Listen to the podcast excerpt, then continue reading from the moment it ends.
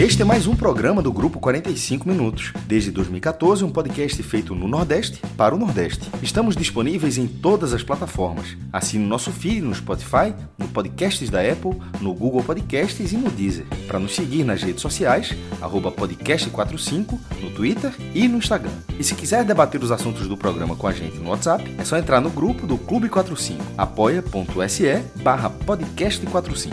Muito obrigado pela escolha e pela confiança.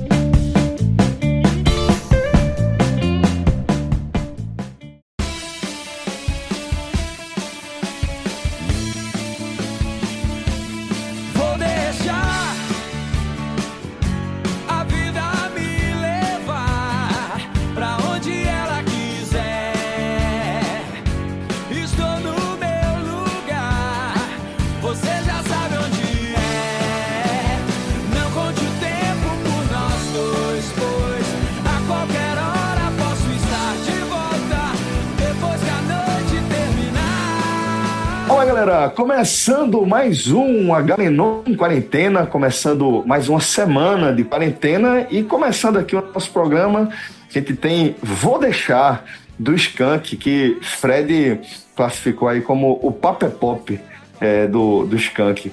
De certa forma, João, você que indicou essa música, é, eu, eu encarei como algo positivo, tá? Acho que realmente é uma música das mais batidas da- do repertório do Skank, mas não deixa de ser uma, uma ótima música. Então, é, depois daquela mega live, né, que o Skank é, disponibilizou aí, no, inclusive realizada no Mineirão, que tem tudo a ver com, com a banda, né? Talvez seja uma, uma, uma das bandas com a maior identificação à, à cultura do futebol, a nossa cultura do futebol, né?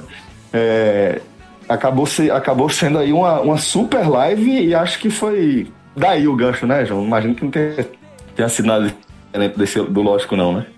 Não, foi não. Foi pela live. Eu assisti no sábado é, com a família toda aqui. Botei Bento pra escutar, Beatriz, todo mundo assim. E foi uma baita live, tá?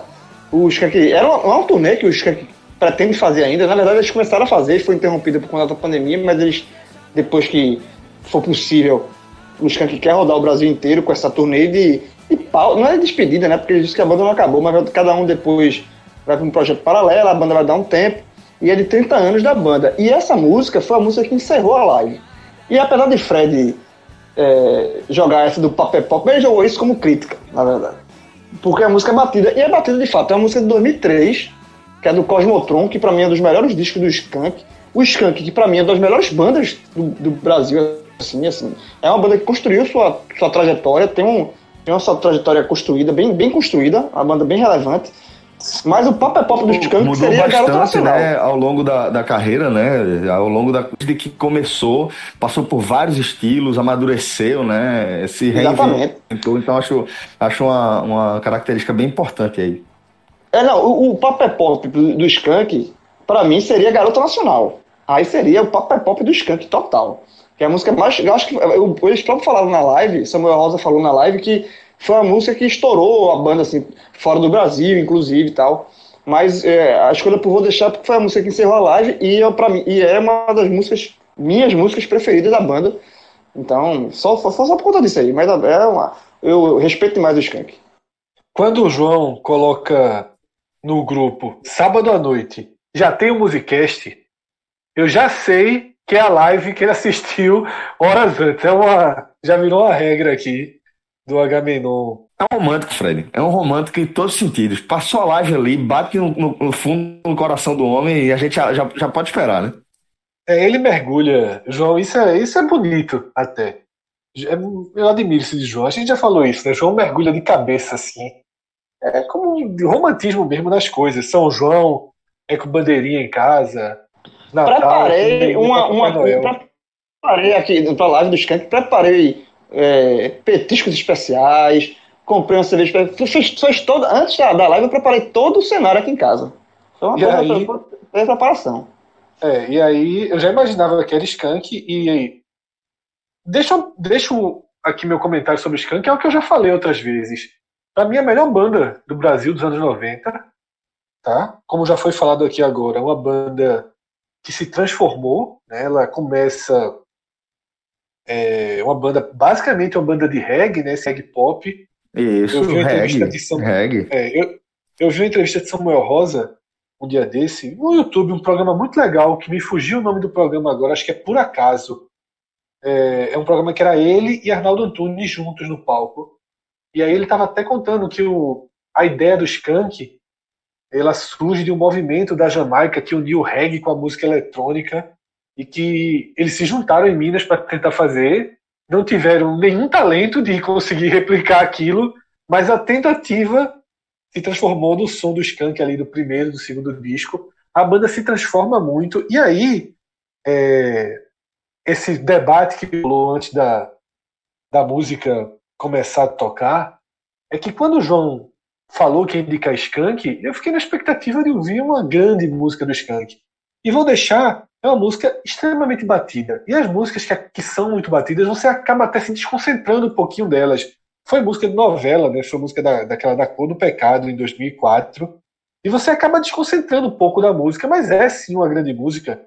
Mas o que eu, a dica que eu deixo para os nossos ouvintes é que já que a gente ainda está em quarentena, né, sobretudo em Pernambuco, essa semana a gente continua né, dentro de um, de um isolamento social. Só a única alteração que vai ter essa semana é que o rodízio de carros ele foi encerrado, mas nada muda. Então a orientação do Estado ainda é que a gente permaneça o mais isolado possível. A minha sugestão que eu dou é chegue no Spotify, no Deezer e ouça os discos do Skank. Mas ouça os discos mesmo, sem ir pulando para as faixas que você conhece. Porque o Skank é uma das bandas que tem o show. Durante uma fase da minha vida, eu dizia que era um dos melhores shows que existia. Hoje eu acho o show do Skank algo insuportável. Porque é um desfile de hits muito batidos. E aí no show, quando é um show com público, eles acabam é, caindo na tentação de fazer um show de levanta a mão para cima, todo mundo pula, né, um show catarse assim. E é uma banda que dentro dos seus discos tem músicas fantásticas. Se você se der a chance, você vai descobrir um Skank é, que você nem imagina que existe. Se você só tem pelo Skank a linha dos grandes clássicos, dos grandes hits, e existem hits lindos do Skank. Não nessa nesse nessa faixa que tá Vou Deixar, Garota Nacional, Jack Tequila, TV, que aí são super hits, mas hits de menor de menor explosão, como Amores Imperfeitos, Dois rios eu acho muito foda, porra.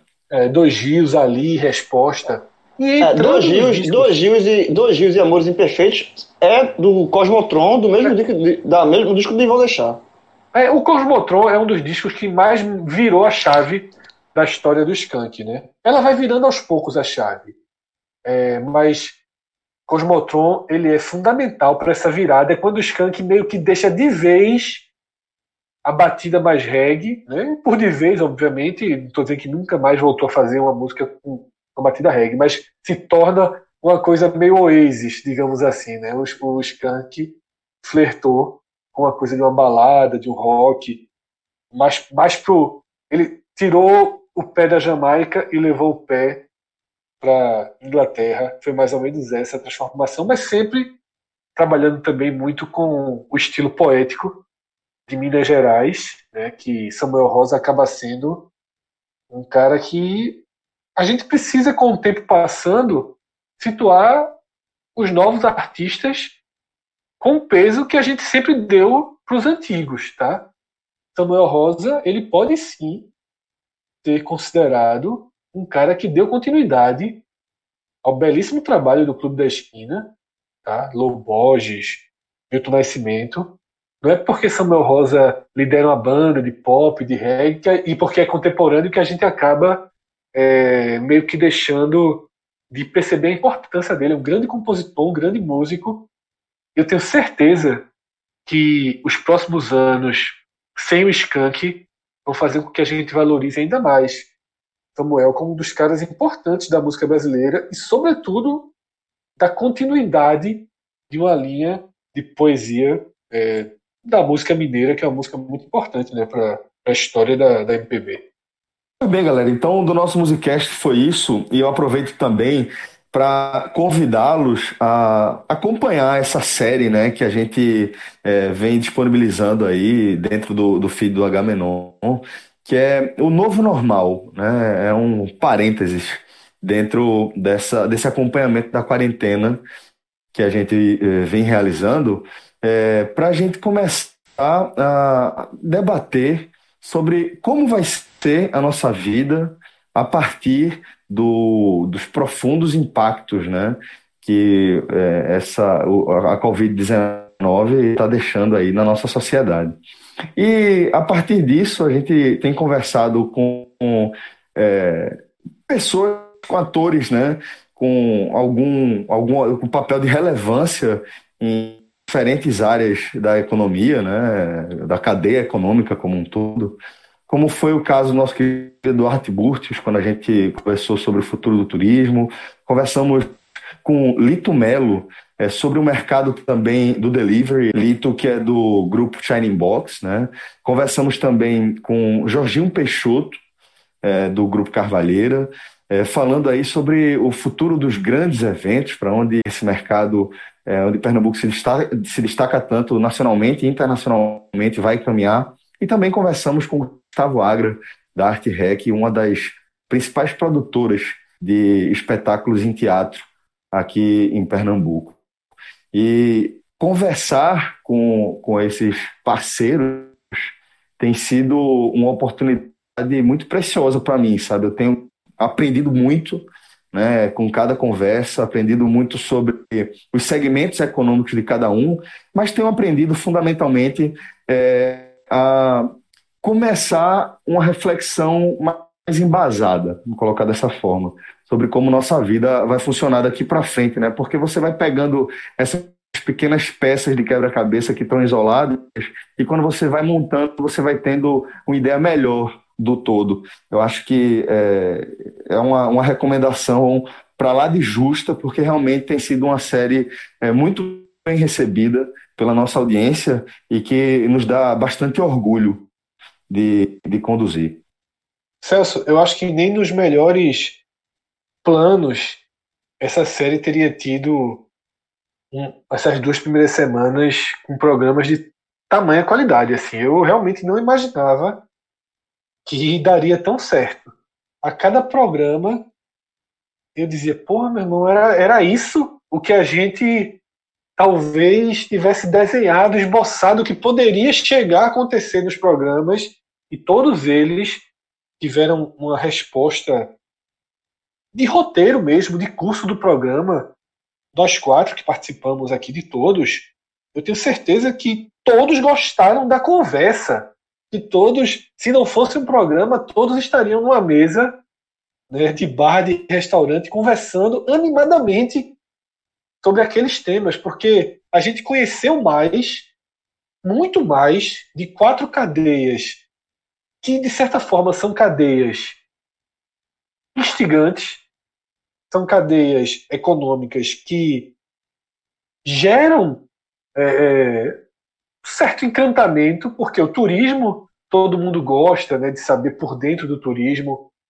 O delivery de um restaurante é, que é especialista nisso, que está há 18 anos trabalhando no Recife com delivery, e as áreas de shows, que essas são é, atrações à parte, eu diria, do nosso imaginário. Né?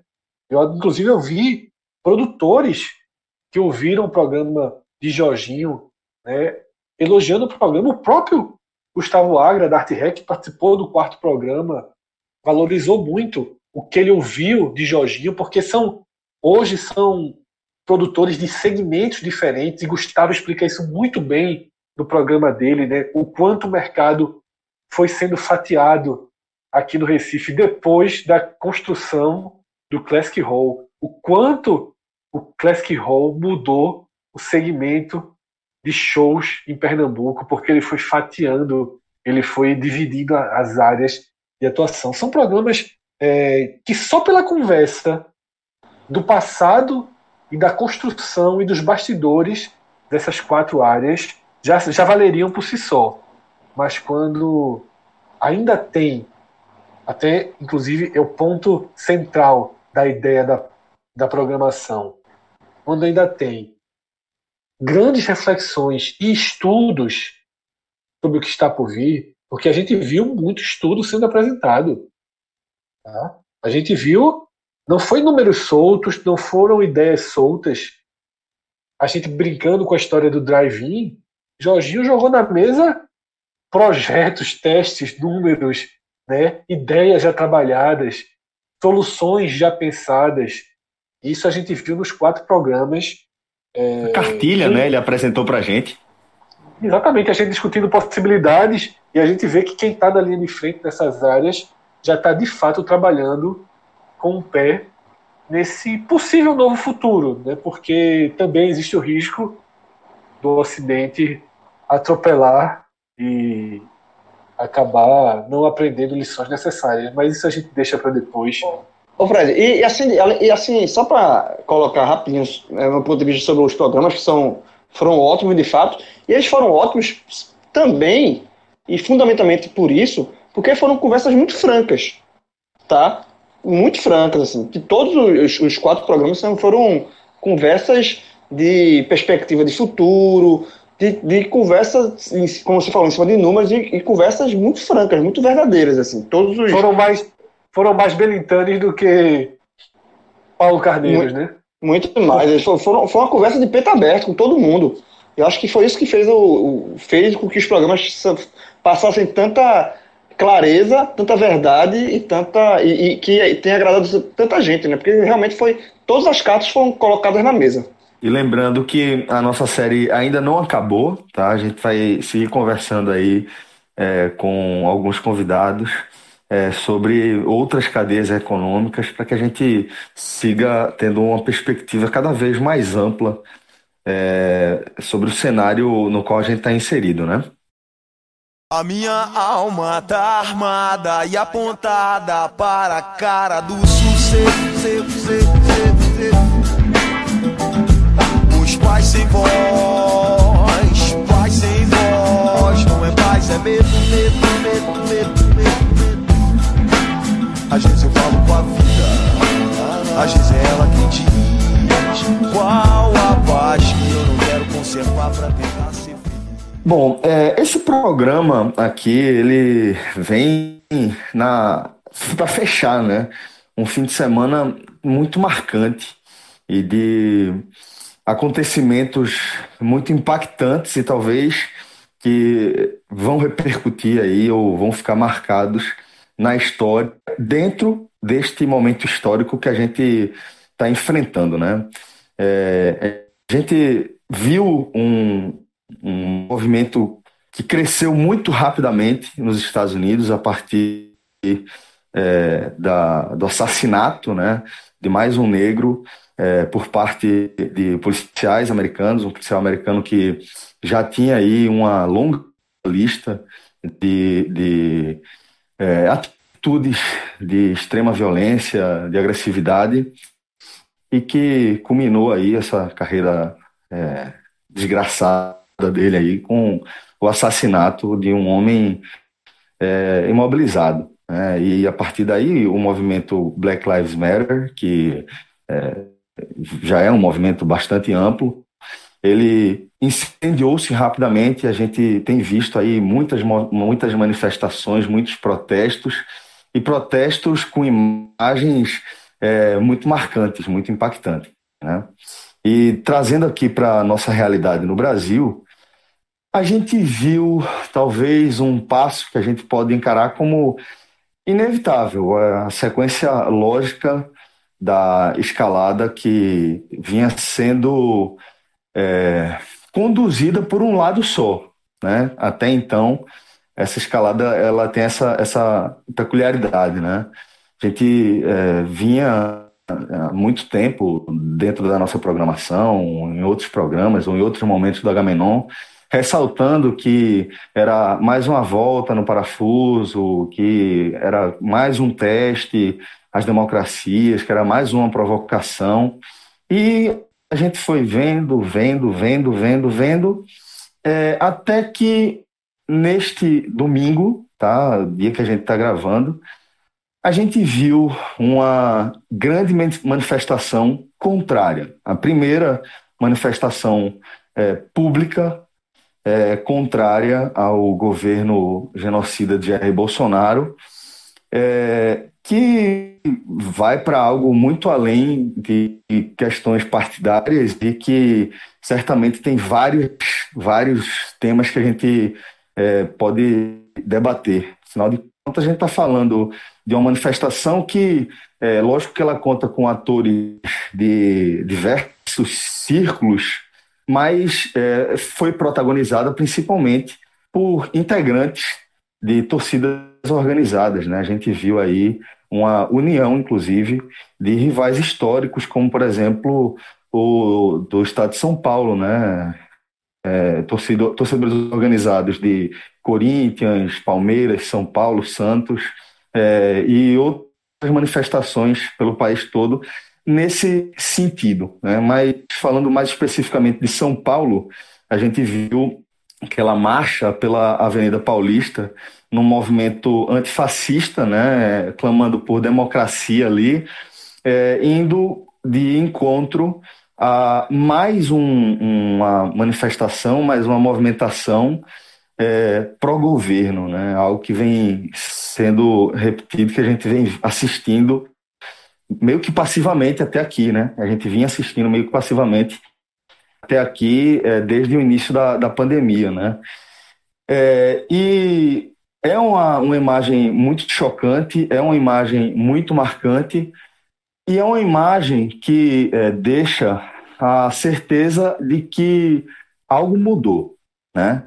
Não sei se o vento começou a soprar para outro lado, mas é, certamente está é, claro que não é apenas um lado agora que está disposto a ir para a rua e mostrar indignação. Né?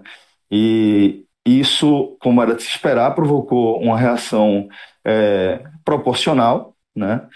nas redes sociais, no Twitter, e acho que é essa aqui vai ser a base do nosso programa de hoje, como não poderia deixar de ser. Para não monopolizar demais aqui a, essa análise sobre esse fim de semana tão marcante, tão decisivo, esse fim de semana histórico, eu vou passar a palavra para Fred, que também vai fazer a análise dele. Em seguida, a gente vai se aprofundando nos temas, né? Vamos lá, Celso. É... Tudo o que aconteceu existe um inesperado alinhamento, tá? E uma certa conexão entre tudo isso que você foi relatando. Não dá para a gente dissociar Estados Unidos e Brasil nesse momento. Não dá para dissociar. É uma composição, é um emaranhado de razões que levaram a gente a ver as cenas que nós temos visto no sábado, nesse domingo, e que eu não sei por quanto tempo continuará, se elas vão se repetir, se vão se intensificar ou não. Mas, é, quando eu digo que há uma conexão absoluta, é que quando a gente vê os Estados Unidos reagindo de forma intensa tá? de forma unificada, eu diria, tá? em torno de uma causa muito forte, que foi um assassinato brutal, filmado e reproduzido para o mundo inteiro.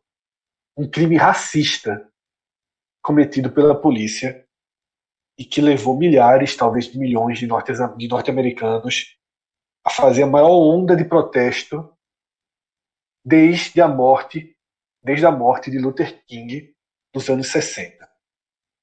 Então, a gente assistiu pela televisão e é impossível não pensar em João Pedro, que morreu no Rio de Janeiro há algumas semanas. E num misto de aceitação, de, norma, de, norma, de normalizar esse tipo de coisa e também de retração necessária pela quarentena, a morte repercutiu muito nas redes sociais, mas não causou uma explosão como deveria causar nas ruas do Rio de Janeiro. Então, o que acontece nos Estados Unidos gera uma identificação absoluta com essa causa muito humana e muito real dos negros e dos pobres do Brasil. E, ao mesmo tempo, a gente está num país em que, na madrugada do sábado para o domingo, a gente recebe imagens de um movimento que praticamente reconstrói cenas que a gente sempre viu, sempre foram associadas a Ku Klux Klan e a outros movimentos racistas supremacistas, tá? Esses 300 de Brasília, que eram 30 na frente do STF, reproduz o que há de pior em movimentos do tipo na história da humanidade. Encaixado em várias ações, atos e palavras de um governo que faz o mesmo. Tá? Teve até uma polêmica essa semana também do Leite, né, que tem duas visões. E as duas, né, eu vou considerar as duas aceitáveis, mas não dá para considerar nenhuma delas inaceitável, porque é coincidência demais e soma demais.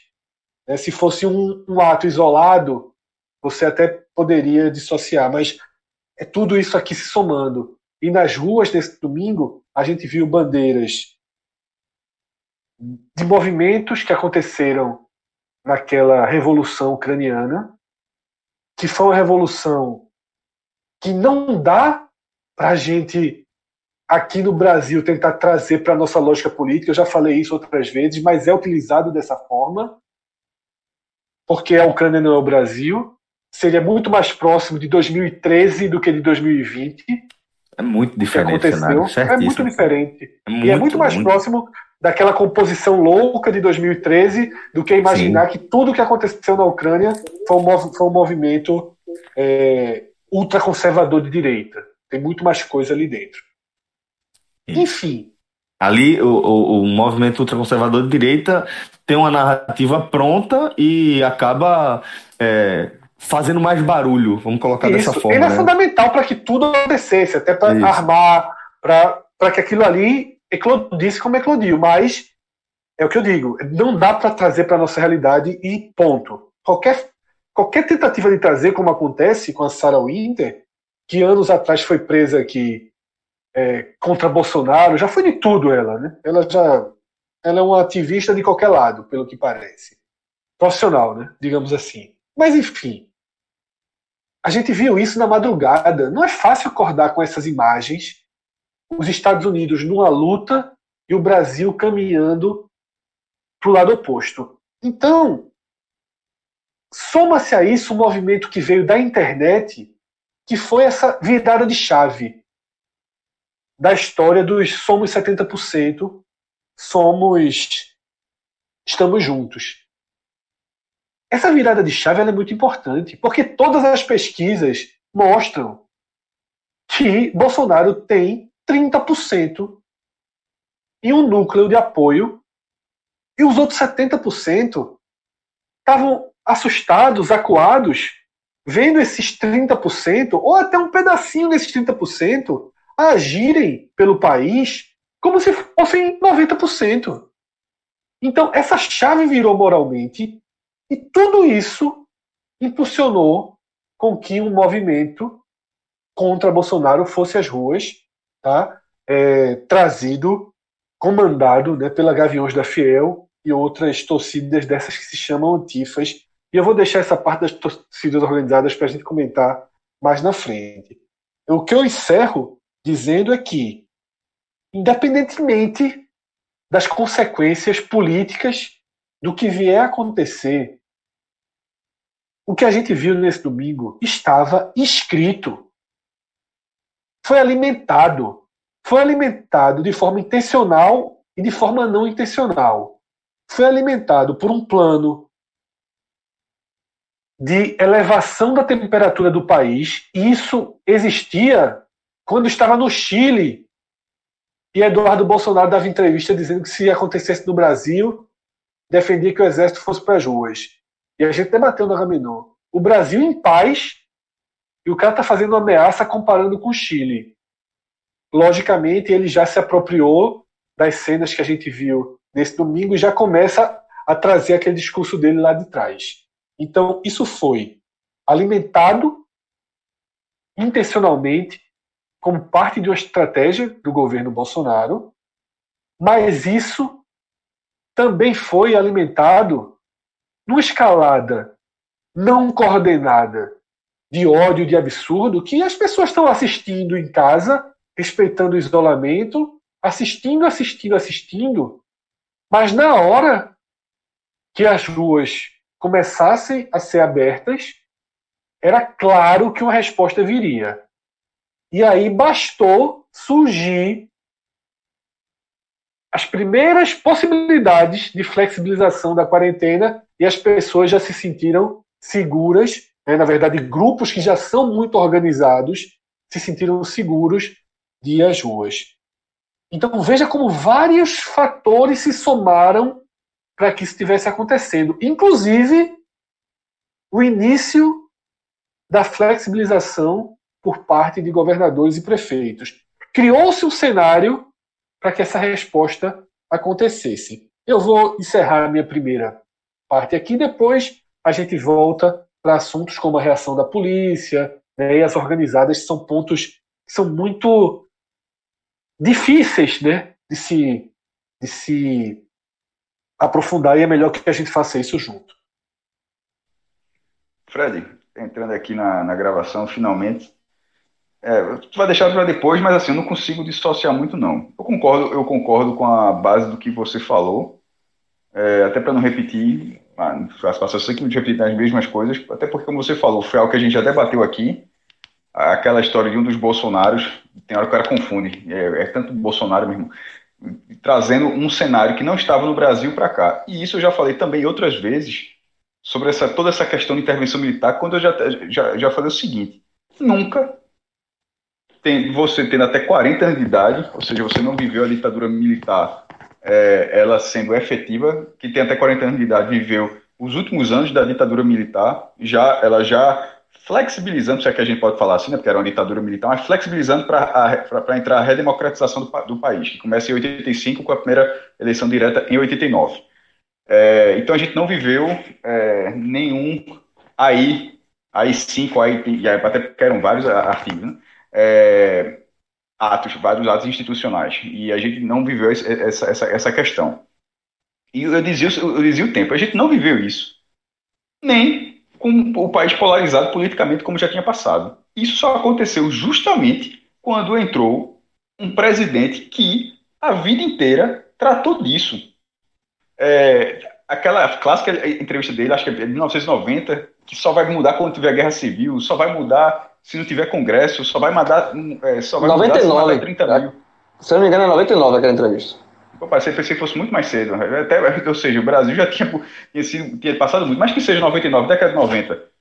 Tudo aquilo, que mesmo sendo 99, são 20 anos. São 20 anos que não foram suficientes para que ele desse, no caso, Jair Bolsonaro, um passo para trás nessa ideia. E muitas pessoas simplesmente compraram essa ideia por absoluta ignorância ou perversidade ou outros motivos que eu não consigo nem descrever, mas eu ainda consigo deixar 1% lá de completa ignorância no sentido de, de falta de conhecimento, mas é o cara ser muito aluado também com tudo que está acontecendo. E a partir dessa figura, isso tudo foi se alimentando, começa, começa lá em 2013, dos famosos 20, 10 centavos, lá quantos centavos aquele negócio, que nunca adiantou de nada. É... Pega a passagem para ver como é que está hoje. E daquilo ali, passado esses sete anos, com, é, aquilo caminhou para um lado completamente diferente. E até João deu uma tweetada tarde, ele vai falar mais disso depois também. É por isso que você fica um pouco do que, foi, o que aconteceu hoje para ver para onde isso vai caminhar. Porque eu não consigo achar que isso não era exatamente da forma mais cristalina possível o que Bolsonaro queria. Por mais que, é, que se entenda tudo o que foi feito Não estou dizendo que eu entendi, não. Por, mais que se entenda assim, dentro de uma questão que você entenda, aceite tudo que foi feito em prol, é, em prol da democracia e contra o fascismo, porque são movimentos. Cada, eu, devo usar essa palavra porque eu, eu, eu fico assim estarrecido como isso veio parar no Brasil. É algo tão você, vê, você lê, lê livro de história, porra. Assim, ah, lá na Segunda Guerra tinha isso, aí de repente você está discutindo isso no Brasil. Mas são atos, mas depois de você ter estudado, você consegue enxergar os atos. Infelizmente, você consegue enxergar esses atos fascistas, é, acrescentes por esses atos fascistas. E na hora que você pega isso tudo e defender isso tudo, é, é muito difícil imaginar que não é exatamente o que, o que se queria. O que se sempre. O que, é, atiçar, ninguém, ele, ninguém se atiça tanto outro lado em prol de nada, não. Assim, é, se queria, se queria uma coisa, se, se quer uma desculpa para ter uma margem mínima de tentar colocar um plano que é cada vez, é cada vez mais claro que vai acontecer. Assim, tá chegando, tá ficando de uma, tá ficando de uma forma que vai ser surpresa. Veja só, nesse momento, se tivesse bolsa de apostas, a galera adora apostar tudo, né? Se tivesse uma bolsa de apostas, a cotação mínima para Bolsonaro chegar em, no final de 2022 com o governo dele, do jeito, nada de, sem ditadura nem nada, sem golpe nem nada, simplesmente tá golpe de Estado nem nada, simplesmente tá, chega o governo dele, de repente perde a eleição e sai tranquilamente da passa a faixa. Rapaz, a cidade está pagando um para 100. Porque é algo tão difícil de imaginar de que essa figura que está lá, apoiado pelos que estão apoiando, pela a, a, a, corja, que inclusive a parte da família dentro, que, que não é uma perpetuação de poder na forma mais é, antidemocrática possível. Então, assim, na hora que. É, é, um, é muito coordenado. Isso que aconteceu hoje é uma grande parcela, a, a maior parte, que é muito, sempre foi muito claro isso esses somos 57 milhões é uma falácia gigantesca. Por quê? Porque Dilma teve 54, meu irmão, e ninguém ficava. Quando Dilma foi, é, é, saiu, levou impeachment, é, deve ter tido outro chorando para isso, mas ninguém ficou com essa choradeira de somos 54 milhões, blá blá blá. Não era assim, meu irmão. Não tinha esse papo, não, pô. Porque aqueles, aqueles 54 milhões murcham uma hora, vira para outra coisa. Aquilo ali mesmo foi, aquele foi o número da eleição. Então, esses 57 milhões é uma, é uma falácia. É, é, é, é, baseado numa falácia isso aí. E sobretudo quando você pega o colégio eleitoral do Brasil, você vê que isso não é, isso não é a maioria. E se você pega a, a maioria, a população adulta do Brasil, fica claro que existe, opa, existe um outro lado. E esse outro lado, uma hora desperta. Porque você ficar sendo atiçado o tempo todo por normas que não fazem parte do seu, da sua construção social, e aí, qual é a construção social? É, eu acabei de falar. Nunca fez parte da construção social do Brasil o fascismo. Sempre existiram células combatidas. Um idiota ou outro ali fazendo. Mas assim, algo nessa proporção, nunca. E na hora que você desperta para isso aí, mas ao mesmo tempo, o outro lado é justamente quem tem todo o poder. O outro lado é, entre aspas, a situação.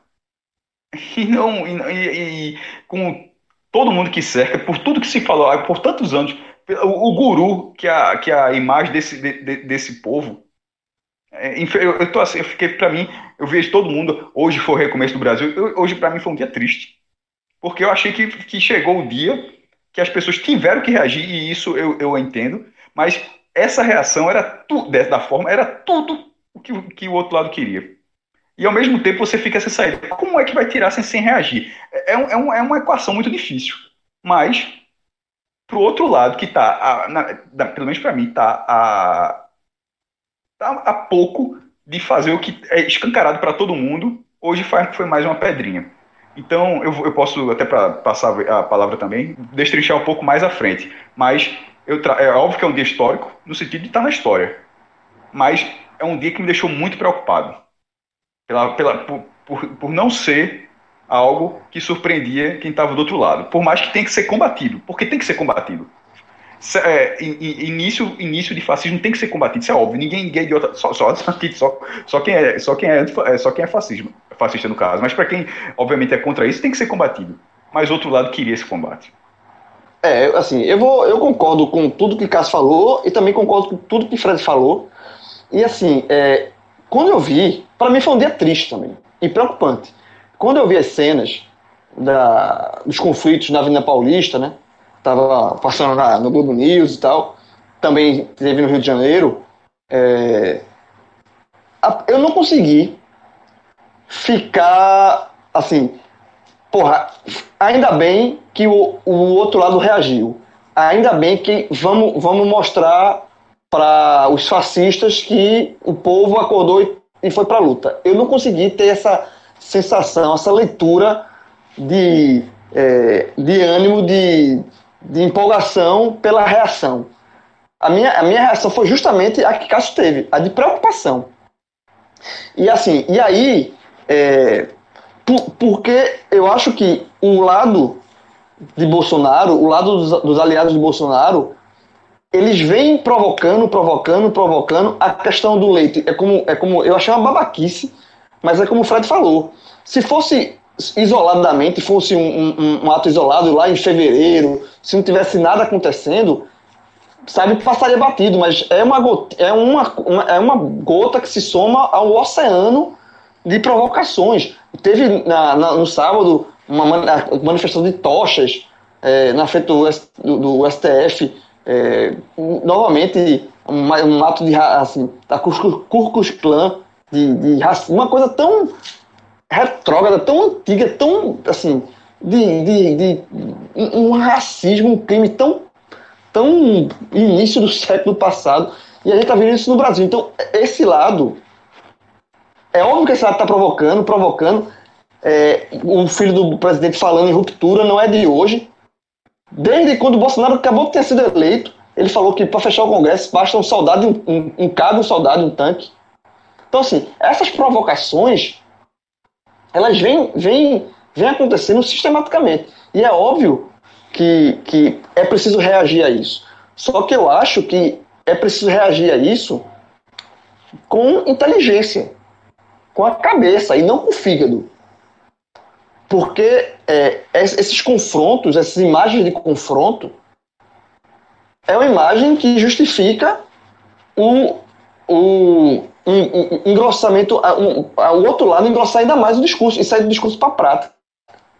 Sabe? Então, é, e eu volto também é 2013, quando houve essa mancha, aquela manifestação contra aumento de passagem, aí depois virou uma coisa muito genérica, que era contra a corrupção, monte de bandeira genérica, com um monte de gente de esquerda abraçando aquilo ali, no Pajus também, achando o máximo, e aquilo ali foi o início, foi o estopim para chegar na situação que a gente chegou hoje, né? Porque houve o aceleramento do processo de impeachment de Dilma, e aí é, é outra discussão se o, o como foi, para mim foi, está muito claro que é, o que houve foi uma manobra para tirar Dilma do poder, enfim, eu, eu acho que foi um golpe, um golpe de Estado ali.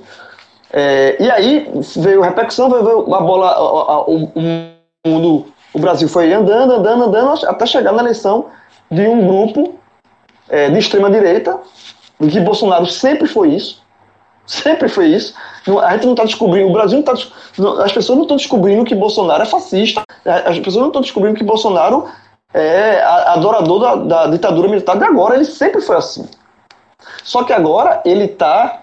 Cada, ele tá, primeiro que ele está no poder, então ele está legitimado, ele está com as forças, ele está com, a, com a, a, a, força né, do poder na mão, e ele está é, forçando a situação para impor o seu plano de, o, o, seu plano pessoal de governo. Que Bolsonaro nunca, nunca, nunca agiu como presidente da República. Ele sempre agiu como um, como se o Brasil fosse dele. Ele sempre agiu como um projeto de ditador, de fato. Ele sempre agiu como um projeto de ele, ele governar para ele, para os filhos, para a família, para o clã, sabe? Então assim, o, as manifestações de hoje, esses conflitos que, sinceramente, eu não sei se eles vão vão, vão ter no próximo domingo, porque o outro lado, o, as manifestações antidemocráticas apoiadas pelo presidente, vem acontecendo todo santo domingo, tanto todo domingo, e hoje o presidente usa o helicóptero para sobrevoar, depois sai um cavalo, justamente porque ele sabe que aquilo ali, aquela imagem do presidente no cavalo, é uma imagem chamativa, é uma imagem que, sabe? Então tudo é muito, todo movimento é muito bem articulado pelo lado de lá, pelo lado do fascismo, pelo lado do, do projeto de poder de Bolsonaro. E o lado e, e, nessa primeira reação que houve neste domingo, é, das torcidas organizadas e das pessoas que saíram pró-democracia, eu achei que houve, caíram, tipo assim, na, na provocação, na armadilha. E isso, isso é muito perigoso. Como foi perigoso em 2013. E como está sendo perigoso agora. Então, assim, eu acho, eu, eu, fico, eu fiquei muito com o pé atrás com tudo que aconteceu. E, para terminar, eu achei também é, que é lamentável que a gente, que o Brasil, sendo provocado pelo irresponsável genocida, assassino do presidente da República, o Brasil se esqueceu, parece, que está vivendo uma pandemia que é hoje o epicentro de uma pandemia do coronavírus, que já matou quase 30 mil pessoas no, Brasil, no país, que tem mais de quase 500 mil infectados, que esse, essa, essa curva não vai descer, é uma curva que é uma curva de, de casos que só faz crescer. E a gente está vendo manifestações nas ruas, conflito nas ruas, sabe? Assim, é tudo é muito surreal, é muito triste por tudo. Isso, assim, se, se, essa cena, se isso acontecesse em qualquer situação, em qualquer outro momento, momento das nossas vidas, já seria é, preocupante. E a gente está vivendo uma pandemia. Gente, o Brasil hoje é o epicentro de uma pandemia mundial, de uma doença que já matou milhares de pessoas no, no redor do mundo. 30 mil só no Brasil. E as pessoas estão indo lá para rua para ir para conflitar, para ir para conflito. Então, assim, é eu não consigo, eu não consegui, sinceramente, ver as imagens que eu vi hoje e achar legal. Assim, porra, acorda, o Brasil despertou, acordamos, vamos para a luta. Eu acho que eu, eu tô com dois pés atrás de que, na verdade, a gente ainda está jogando um jogo de Bolsonaro. A gente ainda está jogando o jogo que ele está. As cartas ainda estão por ele. O, o, a gente não está sabendo reagir a isso. E não está sabendo reagir também, e aí a minha crítica vai a quem pode, de fato, tomar uma atitude mais inteligente. Porque eu acabei de falar que hoje a, a reação foi de fígado. A, a reação de mais inteligência vem, de, vem dos outros poderes. E eu acho que esses outros poderes estão muito ainda. É, não estão vendo ou estão. Eu, eu não estou sabendo reagir ao que estão vendo. Tá? Nota de repúdio, o STF meio perdido, sendo atacado sendo, e, e aceitando ser coagido, sabe? É, é isso. Eu acho que, que o Brasil está sem prumo, com, completamente sem rumo nesse momento, numa pandemia onde milhares de pessoas vão continuar morrendo e ou se, as pessoas reagiram com o fígado porque as pessoas que deveriam reagir com a cabeça seguem com os olhos vendados. Eu acho que é, é, é por aí que a gente está caminhando. João, é, eu vou comentar em cima do que você e Cássio comentaram sobre. E que eu também já tinha deixado levemente no ar sobre essa o fato de a resposta de quem é contra o governo Bolsonaro ser parte de um plano do próprio governo Bolsonaro. Eu acho que o plano do governo Bolsonaro ele já está em curso, sabe? E, como eu falei, essa resposta aconteceria. Faz como não haver resposta à escalada de ódio, racismo, fascismo que a gente estava vendo. Não dá para esperar também que nossas únicas formas de combate sejam o Jornal Nacional as redes sociais e esperar que o STF e o Congresso tenham uma postura mais dura, sem as ruas, sem as ruas darem um recado. Collor caiu porque as ruas deram recado e Dilma caiu porque as ruas deram recado. A pandemia porque claramente o lado que é opositor a Bolsonaro é o lado que respeita mais o isolamento, a pandemia gerou um hiato. Mas esse ato, que poderia congelar e acalmar um pouco o país, acabou agravando porque, sendo o dono das ruas e o dono da narrativa, Bolsonaro e sua horda, eles se excederam né? Como a gente vem falando aqui, todo mundo falou, houve uma escalada insana.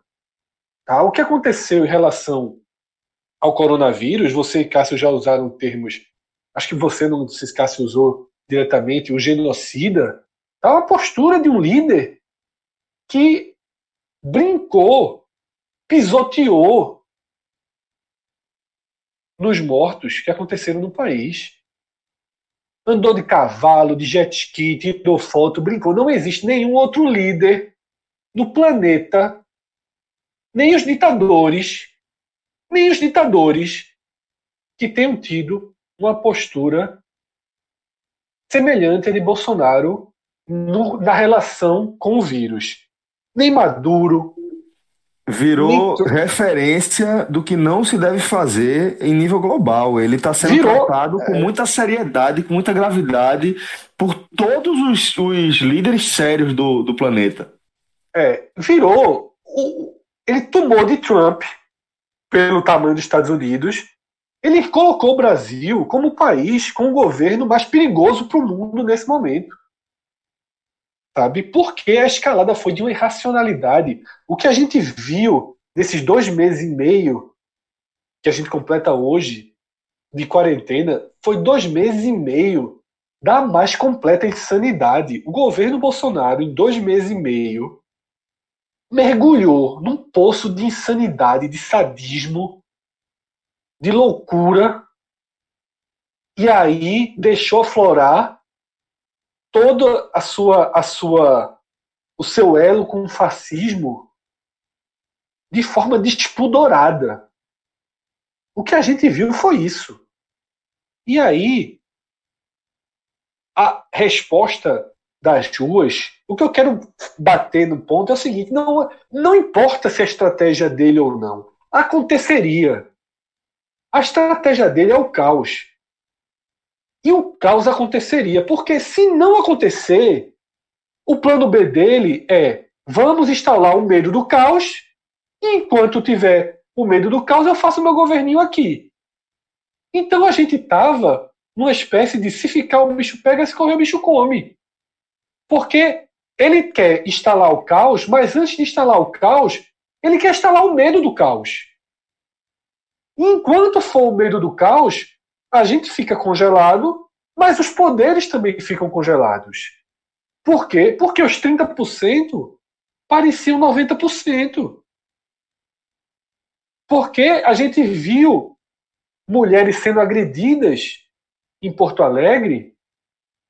E hoje eu vi gente de direita colocando foto de um cara sendo chutado no chão com a camisa do Brasil. E onde é que estavam essas pessoas quando mulheres foram chutadas em Porto Alegre? Sabe? Então, assim, a resposta ela vem de dentro, ela, ela viria. O que eu quero dizer é o seguinte: o jogo de Bolsonaro, a estratégia de Bolsonaro, para mim, não importa tanto, porque a estratégia estaria em curso pelo plano A ou pelo plano B dele. E eu acho que as pessoas irem para a rua é o plano B. O plano A é deixa sempre no ar o medo. Sempre no ar o medo. O plano B, por que está precisando ir para o plano B? Porque esses dois meses e meio não estavam na conta. Bolsonaro não contava com o coronavírus. Bolsonaro não contava que não teria nenhum crescimento econômico para lhe ajudar.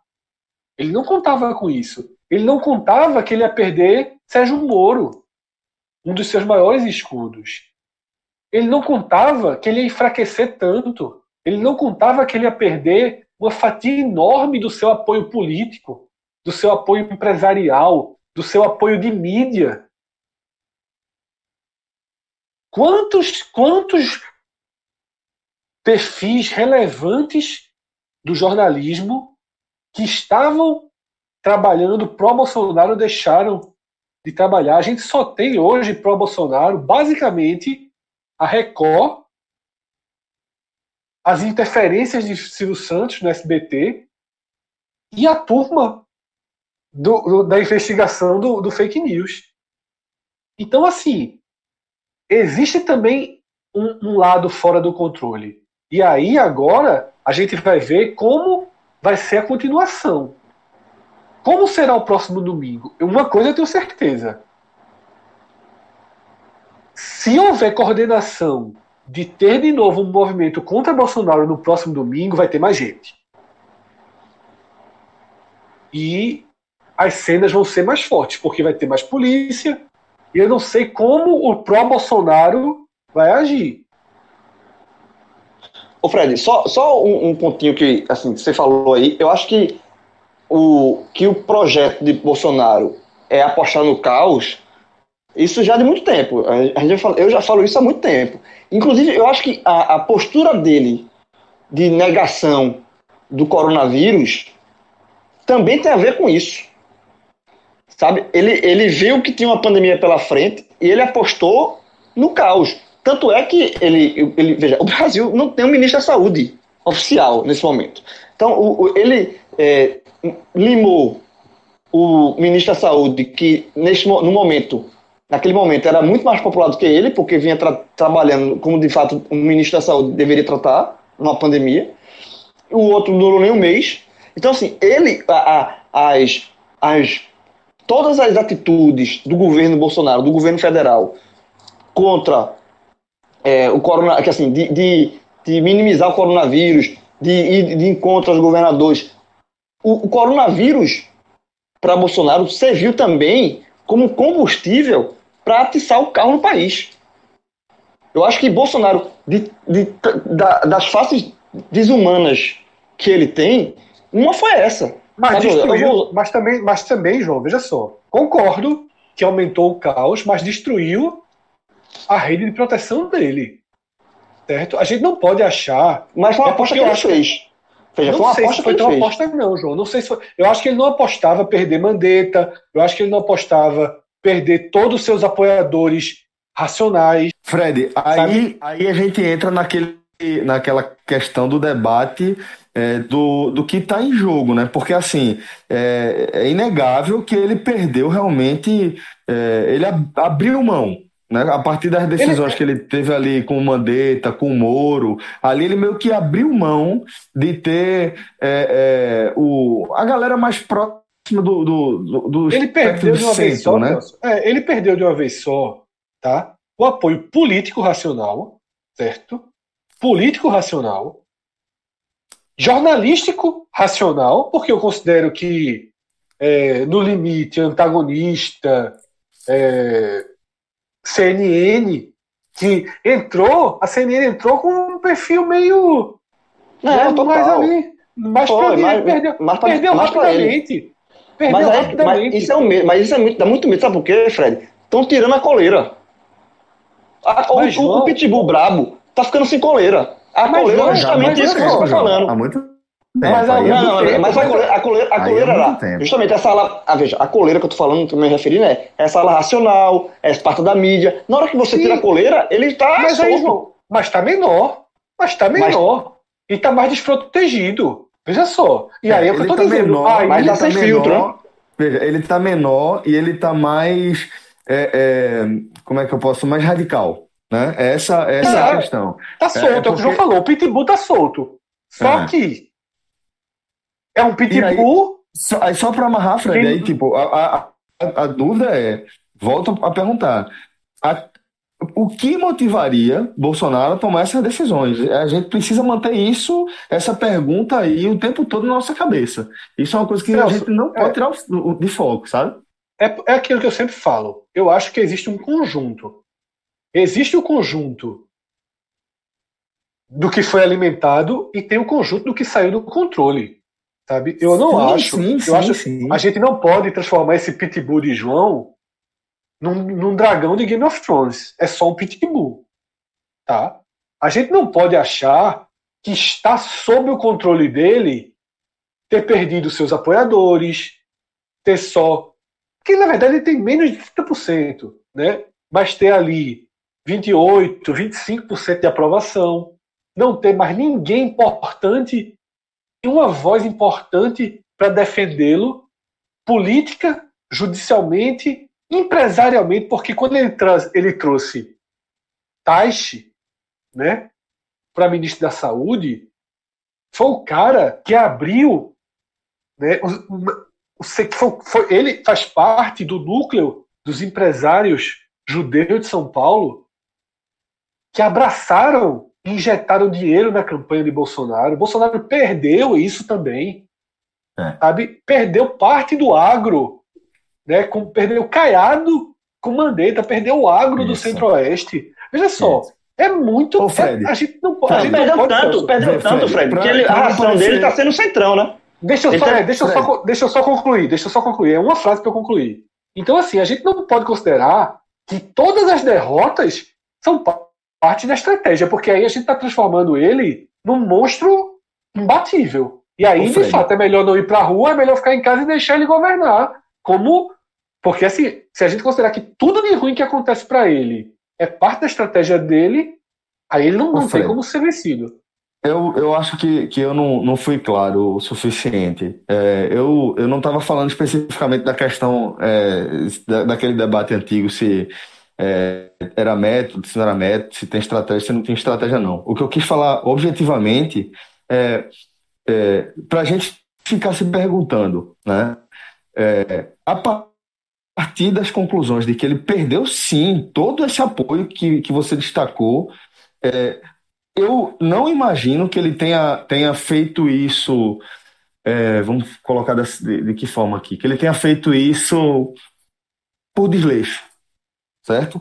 Eu não acho que Bolsonaro tenha, tenha feito, tenha perdido essa base por desleixo ou porque é, ele, ele ficou com ciúme de, do, do, do holofote sobre Mandetta, sobre Moro. Não que ele não tenha ficado, mas não acho que foi isso que fez com que ele abrisse mão desse apoio. É isso que eu estou querendo dizer. Eu acho que tem algo que vai muito além disso, algo que é muito mais caro para Bolsonaro do que a própria popularidade dele. É Sabe, disso que eu estou Celso, eu falando. acho- isso a gente eu acho- nunca pode, pode perder, perder isso de vista. É, eu acho o seguinte, eu acho que é muito o que Cássio falou. Bolsonaro não aceita marcha ré. E assim, ele hum, teve algumas chances de marcha ré. Os militares tentaram, Maia tentou, Toffoli tentou. Nesse, nesses dois meses e meio, que é a implosão do governo dele, muita gente tentou controlar Bolsonaro. Eu vi uma entrevista hoje na Globo News com o Gilmar, do STF, e ele fala isso. Ele disse: Toffoli tentou. Eu vi ontem uma entrevista com o Maia, e Maia falou: quando eu converso com ele, ele é uma pessoa. No outro dia, instigado por esse grupo que o cerca, ele se transforma na, na frente dos microfones. Maia falou isso. Diz assim: eu converso Mas com eu- ele. Acho, Falando eu que especificamente tá sobre isso, eu certo. acho que isso é método. Certo, mas aí, se é o método, é o método que a gente vai considerar que esse método está dando certo, porque aonde é que a gente vai chegar no final das Não, contas? não, não, não, não. Veja. É, Não, eu sei, eu tô chegando, eu tô chegando na sua conclusão, no seu ponto, certo. que é, será que ele é- se confia tanto num grande golpe militar? Eu li uma análise excelente no Twitter, gigantesca, né? Que mostra que assim, não, os militares não teriam qualquer interesse, qualquer interesse em salvar o clã. que o outro né? desenho, é que o outro desenho é muito melhor. Muito melhor. É O muito outro desenho melhor. que existe para os militares é muito melhor. É via- Que é É, é, que é o desenho de- democrática. só, não, só sacrifica a família. Isso. Veja só, se, se eles abraçarem a família para lutar contra o país, é uma batalha sanguinária, literalmente, inclusive, já ficou claro? É uma batalha sanguinária, literalmente, e uma batalha contra 70% da população, 95% da mídia formadora de opinião, 70% do empresariado, 98% do planeta. Veja. Eu, eu sei, Veja. mas, é, veja. Não, tô deixa eu continuar, João. Deixa eu, não, deixa eu terminar, só para terminar a frase. Então, assim, essa, essa análise que eu li é o seguinte: então, os militares se abraçariam a o presidente e seus três filhos, ou os militares lavam as mãos, deixam que o processo em curso leve a uma saída de Bolsonaro, Mourão assume o Brasil e os militares podem, ao seu modo, ao seu modo, seguir com cargos no governo E Já aí não- já recuperam. o ministério. Já é ocuparam, ministério, exatamente. Mas com o Mourão seguiriam, certo? né? não, É, teriam, sim, sim. não teria um grande retrocesso quanto a isso.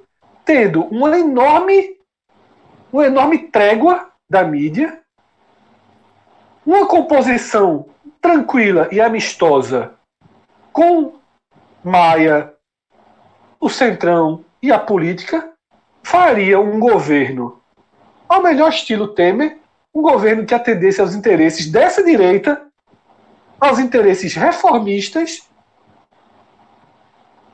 e faria um bom pacto político para o sucessor. Que não precisava, não precisa ser um sucessor militar, não. Qualquer candidato de uma direita negociada com eles seria muito melhor para eles, como foi Michel Temer. Raul Jungmann é querido nas Forças Armadas. Que foi ministro de Temer. É querido. Não precisa, de, não precisa do clã Bolsonaro para fazer com que. Bolsonaro pode até ter a maior parte dos militares, mas ele não tem nem a totalidade. E na situação que o Brasil está, ele precisaria da totalidade mais um pouquinho para que o plano dele, se for o plano do golpe, desse certo. Eu acho que assim, a gente tem que tratar o Pitbull, concordei com, a, eu concordei muito com, a- frase de João. Pitbull tá sem coleira, mas é um Pitbull. Vê só, Fred. Eu, vê só, só para só pra, o, meu, o meu ponto de, de- até de discordância de alguns pontos que você falou aí. É, você colocou um cenário que parece ser tão fácil, tão fácil que assim, se pergunta por que não, não faz. E, e eu vou dizer por que não faz. Tá? Primeiro, é, Bolsonaro, apesar de ser um maluco, é, ele tem. Ele é um cara que tem poder nas ruas. Assim, esses 30% eles estão com o Bolsonaro. Eles não estão com o exército, eles não estão com o Mourão, eles estão com o Bolsonaro. E Bolsonaro, é, essa movimentação, esses 30%, que às vezes parece ser muito mais, e aí eu concordo, é, eles só existem por conta de Bolsonaro. Tá? Moro virou comunista. Moro, que era um herói, é, an- antes eram dois bonecos infláveis, o de Bolsonaro e o de Moro. O de Moro virou é, é, comunista e murcharam o boneco. Então, assim, ele tem essa. ele, infelizmente, ele tem esse poder junto à população. Ele é um cara populista. Ele é um cara populista. E ele é um cara que está se aliando porque não sofre impeachment. Hoje, hoje o impeachment, hoje para Bolsonaro, um processo de impeachment aberto para Bolsonaro hoje seria, neste momento, tudo que Bolsonaro quer. Porque não, não passaria Pô, tudo No que Congresso. Bolso- Vê só, João, tudo que Bolsonaro quer, assim, não vai ter um processo de impeachment sem. Veja só, não vai ter um processo de impeachment por Ele home tem- office. Não, vai e ele e não, e mesmo que tivesse, ele ne- neste momento, se não tivesse pandemia, ele tem, ele já está licenciando o, o, no centrão, ele tem uma base para não deixar o impeachment é, João, eu vi uma pesquisa do Centrão que 76% do Centrão é contra ele. E se passar, 76%, 76% dos deputados do Centrão Velho, São contra ele. Centrão, E- Centrão e- é o e- seguinte, e- meu irmão. e Centrão Centrão, é- na hora que fechar o acordo, na hora de voltar, vamos Larga. os caras É. caras cagam, os caras cagam assim. mas, Pessoal, o mas- Centrão, mas- João, o Central era a base do governo do Dilma e traiu. O que você chama de golpe é uma grande traição do Centrão. Sim, eu sei disso. O- E o- o Centrão, o Centrão tá onde o vento está. O Centrão tá indo colher o dinheiro que Bolsonaro tá dando, vai dar o Banco do Nordeste agora. vai dar pro, pro, Vai dar o Banco do Nordeste pro partido de Valdemar da Costa Neto. é Valdemar da PL. Costa Neto, exatamente. Olha só, eles vão Fred, só pegar corrigir, os milhões. o Centrão está onde o poder está, não necessariamente Isso. onde o governo está, onde o poder está. É, onde o poder está. Então, assim, eles vão pegar dois, três, quatro meses, mas se no impeachment eles perceberem que é melhor dar a facada de Bolsonaro, eles dão como derem Dilma, pô. Eu sei disso, mas, mas, mas neste momento está tá tendo essa negociata, essa negociação. E outra, é, lembra aquele, daquele. O, por que eu acho que o, o plano de Bolsonaro é e sempre foi a radi- radicalização? O- no vídeo do, da, daquela reunião ministerial do dia 22, ele fala, ele fala de golpe, jogando para outro lado, mas ele fala em golpe e fala da questão das armas. que Nessa ele questão queria, das armas- ele, ele, ele queria, ele queria- eu, não, eu não tô dizendo que ele vai conseguir, mas ali tá claro o que ele, o que ele vislumbra, que é o, o, o que seria o, o cenário que ele, o Bolsonaro, ó, Bolsonaro só depende de tu. Ele armaria, ele quer armar para ter o, o que, que ele quer com a, a população armada? O caos, porra. João, É isso que ele nessa trabalha, das ele trabalha- armas, nessa das armas, ele não conseguiu nem os 30 dele. Nessa das armas, o índice de aprovação para essa frase dele, se não me engano, foi de 21%.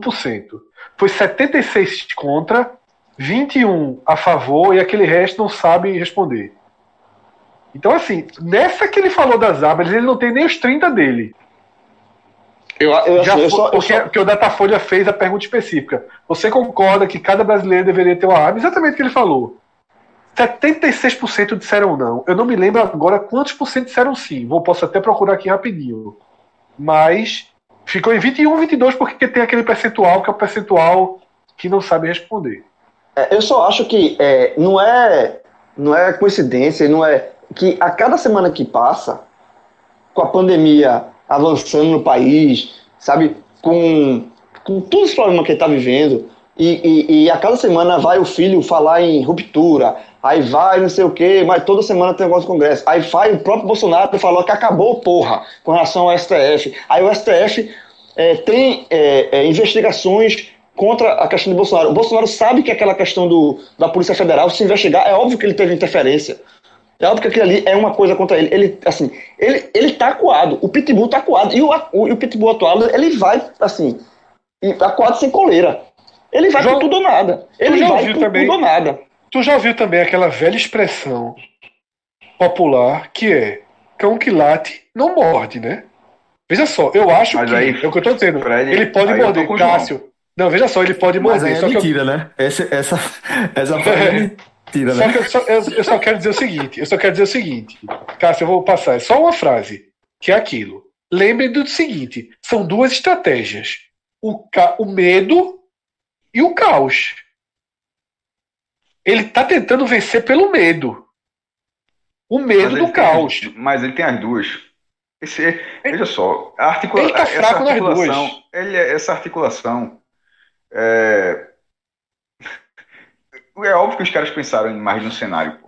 Assim, existem os burros, porque alguns são burros ali, mas tem uma que eu já falei, e a inteligência existe a inteligência do mal também, pô. Então, assim, tem uma, tem uma, é, eu não vou, não vou é, ser inocente aqui de achar que não existe figuras inteligentes ali, não. Eu acho que, eu acho que existe, agora no mau sentido.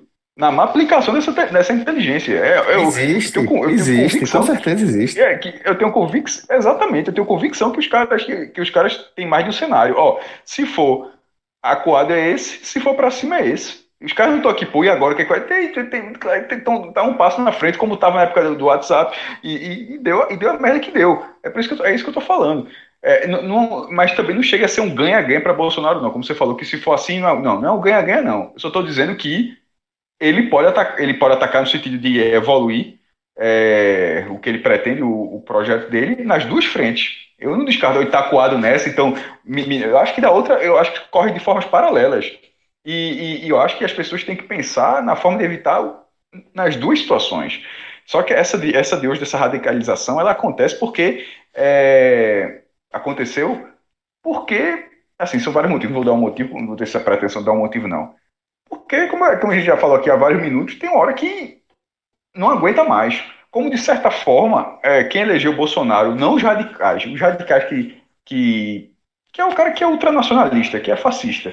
Não, não tô- essas pessoas não, mas aquelas pessoas que a gente já falou várias vezes, aquelas que votaram em Bolsonaro porque ele teve 57 milhões, mas que hoje já não teria mais isso. Aquelas pessoas que votaram porque não aguentavam mais outra coisa, porque não, que- não- porque não queria dar o mínimo de chance do PT, aquela coisa toda. Aquelas pessoas, elas chegaram a gota d'água, é, tentando criar o cenário mais positivo possível. É, elas sabiam como Bolsonaro era, acreditaram que ele não seria, que ele não seria tão radical assim quando fosse presidente.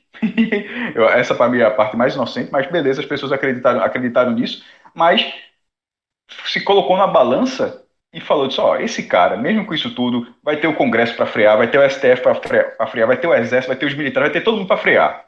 Mas eu não quero o PT. Assim, ma- mas na cabeça do cara. O cara não dá, não tem, é muito, es- é muito escândalo de corrupção, é muita gente presa, aquela, aquela questão toda. Tudo aconteceu, o cara votou. o que aconteceu hoje é, é, é, é mais ou menos aquilo. As pessoas ó, chegaram e disseram, ó, meu irmão, porra, é, é- é filho que. É denúncia de filho que não, que não anda. É interferência da polícia que tá na cara que é e, e não acontece nada. É uma frase dizendo acabou porra e o STF não faz absolutamente nada. É o Congresso de, de mãos amarradas. É, é- é protesto de 300 que tem 20, na verdade, com tochinha, com cara, meu irmão, maior cara de, de, de KKK que já se viu nos últimos tempos, meu irmão. De extrema-direita, além do que é extrema-direita total. Supremacista. O cara que. É copinho irmão, de supre- leite, né, maestro? É, copia- só, é um, um supremacista, meu irmão, que, é, que já, já- por si só já é, uma, já é uma canalice e chega a ficar surreal, porque pro supremacista, que essa figura odiosa, esses caras não são brancos, porra. Assim, é, é um negócio. E ele, e ele, e ele finge que não sabe disso, porra. Hoje querem fazer uma categoria branco do Brasil. Pelo amor de Deus, que, que, que idiotice do caralho. Que é a cena de É. Bacurau, né? Que também É. foi resgatada nesse final de semana. Talvez a melhor cena do filme, aquela. Não, mas não é resgatada, É. não. Aquela, aquela cena, na verdade, ela- desde que saiu o filme, toda semana ela aparece em, em algum contexto, porque ela, ela é. Ela é muito. Ela boa. é o filme, né? Ela é o É. filme.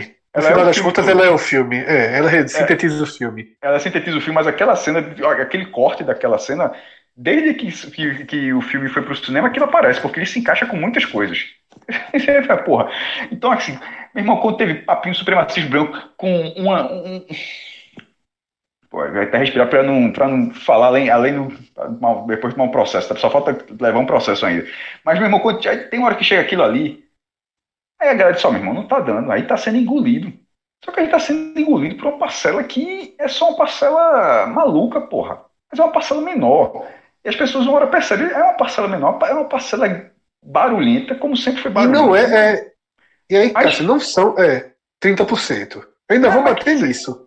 Não, mas pode ser para quem seja, mesmo que seja 30. Eu não vou, vou fazer esse negócio, não, que por exemplo, tem negócio que tu falou das armas, aí o referendo mesmo já.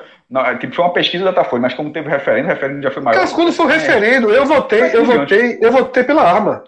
Pronto, Eu foi mudei de 15, mas- opinião. Não, foi há 15 anos, ou seja. 15 mas, anos, assim, outro país, outras pessoas. Claro. Que eu claro, acho que eu nem fui não- votar, na verdade, mas Eu eu, eu, lembro que eu era pró-arma. Eu só, não quis, eu só não quis ser tão direto assim. Mas assim, mas sobre esses 30%, mesmo que seja um pouco menos, eu vou tratar em cima dos 30%, porque querendo ou não, continua sendo a minoria. E não é só uma questão de o restante é, votar em outra coisa, porque na- na- foram três perguntas do Datafolha, para tomar como última pesquisa, mas vão ter várias, né? Frente e vai, vai ser até interessante acompanhar essas tendências, até para ver se é uma tendência mesmo, tomara que seja. Mas foram três perguntas do Datafolha com, ó, não sei, não sei o que você concorda com isso, 72%. Disco- você, você, aliás, você discorda disso, da posição do presidente, 72%. Outro, você que discorda disso, 71%. Ou seja, você viu que era, que era o mesmo grupo de pessoas votando na mesma coisa. Não era tipo, um deu 72, o outro deu 65. Não, pô, eram números próximos. Porque, pô, se você fizer uma leitura, uma, uma, uma leitura da pesquisa, fica muito, fica muito claro. Muito, é, me parece, pelo menos, muito claro que é, que é o mesmo grupo de pessoas votando contra, é, opinando contra o presidente, opinando contra o presidente, opinando contra o presidente. E uma hora essas pessoas, ó, meu irmão, dá para lutar de outra forma. E a, e a forma como aconteceu, é, a gente, daqui a pouco a gente vai entrar de, de, de ver nessa história, da forma com quem organizou, com tudo, tem toda uma ala histórica, que, por exemplo, da torcida do Corinthians, mas assim, as minhas ressalvas é para não ficar, até porque foi uma coisa que eu reclamei da outra vez, não é o que aconteceu, mas que teve da outra vez, quando teve até a, a figura, por exemplo, é, no primeiro momento, teve a figura do Black, do Black. Não, aí, eu lembro demais de- no primeiro dia, não, mas é, mas quando acontece isso, é, é ala mais radical, tal, tinha aquela, aquela figura da defesa. E eu disse, não, pô, nem tudo é defensável, não, pô. Essa figura, o cara não precisa ser dessa forma, não. E tinha, mas assim, a, a revolta naquele momento era tão grande que isso foi abraçado por muita gente que depois p- parasse pra pensar um pouco e disse, pô, não, isso aí é além da conta. Muita Então- gente naquela época foi usada de fantoche, pô. É exatamente. A galera que então, assim, foi de. não pode. Não, não, só, só assim, que foi usado de fantoche, assim. Muita gente que viu aquelas manifestações, tem aquela cena, né, que o pessoal invadindo lá o Congresso, e aí aquelas imagens históricas, as pessoas. Muita gente ali da esquerda, da própria esquerda se abraçou ali, foi, sem saber que para onde estava indo, e o movimento terminou sendo uma coisa totalmente sem, é, é, é, sem uma, um- uma causa definida, uma coisa bem genérica, e acabou dando o que deu. E aí, esse- a ressalva que eu faço para esse, nesse momento, desse domingo, é isso. Eu acho que é, os grupos e todo mundo sabe que é, eu vou falar por mim, eu acho que eu falo também com muita gente. É, deixa eu só terminar então, João, já que eu pensei que tu Fala, já fala, fala. entrar- Não, quer entrar- é, Mas é basicamente isso, é só para terminar o comentário e- e passar para você para vez, para você, você por vez. Tanto que eu já dei o exemplo do Corinthians, aí teve as antífonas, a, a figura da. Irmão, qualquer pessoa é antifascista. O cara que é fascista é um idiota, meu irmão, foda-se pra lá. É, então, é óbvio que, que, que qualquer pessoa é antifascista, mas pegando. é, mas isso não significa que o cara seja do grupo antifa, só para não tratar como a mesma coisa. Ser antifascista, ser antifascista é uma coisa óbvia. é- eu acho que é a mesma coisa ser antinazista, esse tipo, esse tipo de situação. Você é e ponto. É, contra isso, no caso, né? Eu só acho que, a- que não seja apropriado esse movimento, apropriado, tipo, pode ser, ó, não, vai ter essa figura, vai ter, por exemplo, as organizadas para. Não, não acho que não. É foda falar. Não acho que não tem que ser por aí. Porque aqui- o- tem gente, vamos dizer que tem gente bem de todos os cantos, a gente fala, pô, até nos caras de Bolsonaro tem gente bem. Ah, claro que deve ter gente bem, deve ter gente muita loada, mas tem. Mas na torcida, na torcida organizada, me parece um pouco disso também. Tem gente que defende, ah, que é um preconceito. Mas veja só, o histórico, o histórico de violência é muito, muito grande para pegar, parece agora, pegar um filme, não, é, o inimigo do meu inimigo é meu amigo, aquela conversa, aquela conversa mole. Entra, não, esse cara, esse cara pode defender. Não acho que seja assim, não, porque o histórico de violência é muito grande. Por exemplo, aqui no Recife, se tivesse algo parecido e fosse jovem fanático Inferno Coral, porra, eu não sei se eu me sentiria representado numa defesa, numa defesa dessa forma.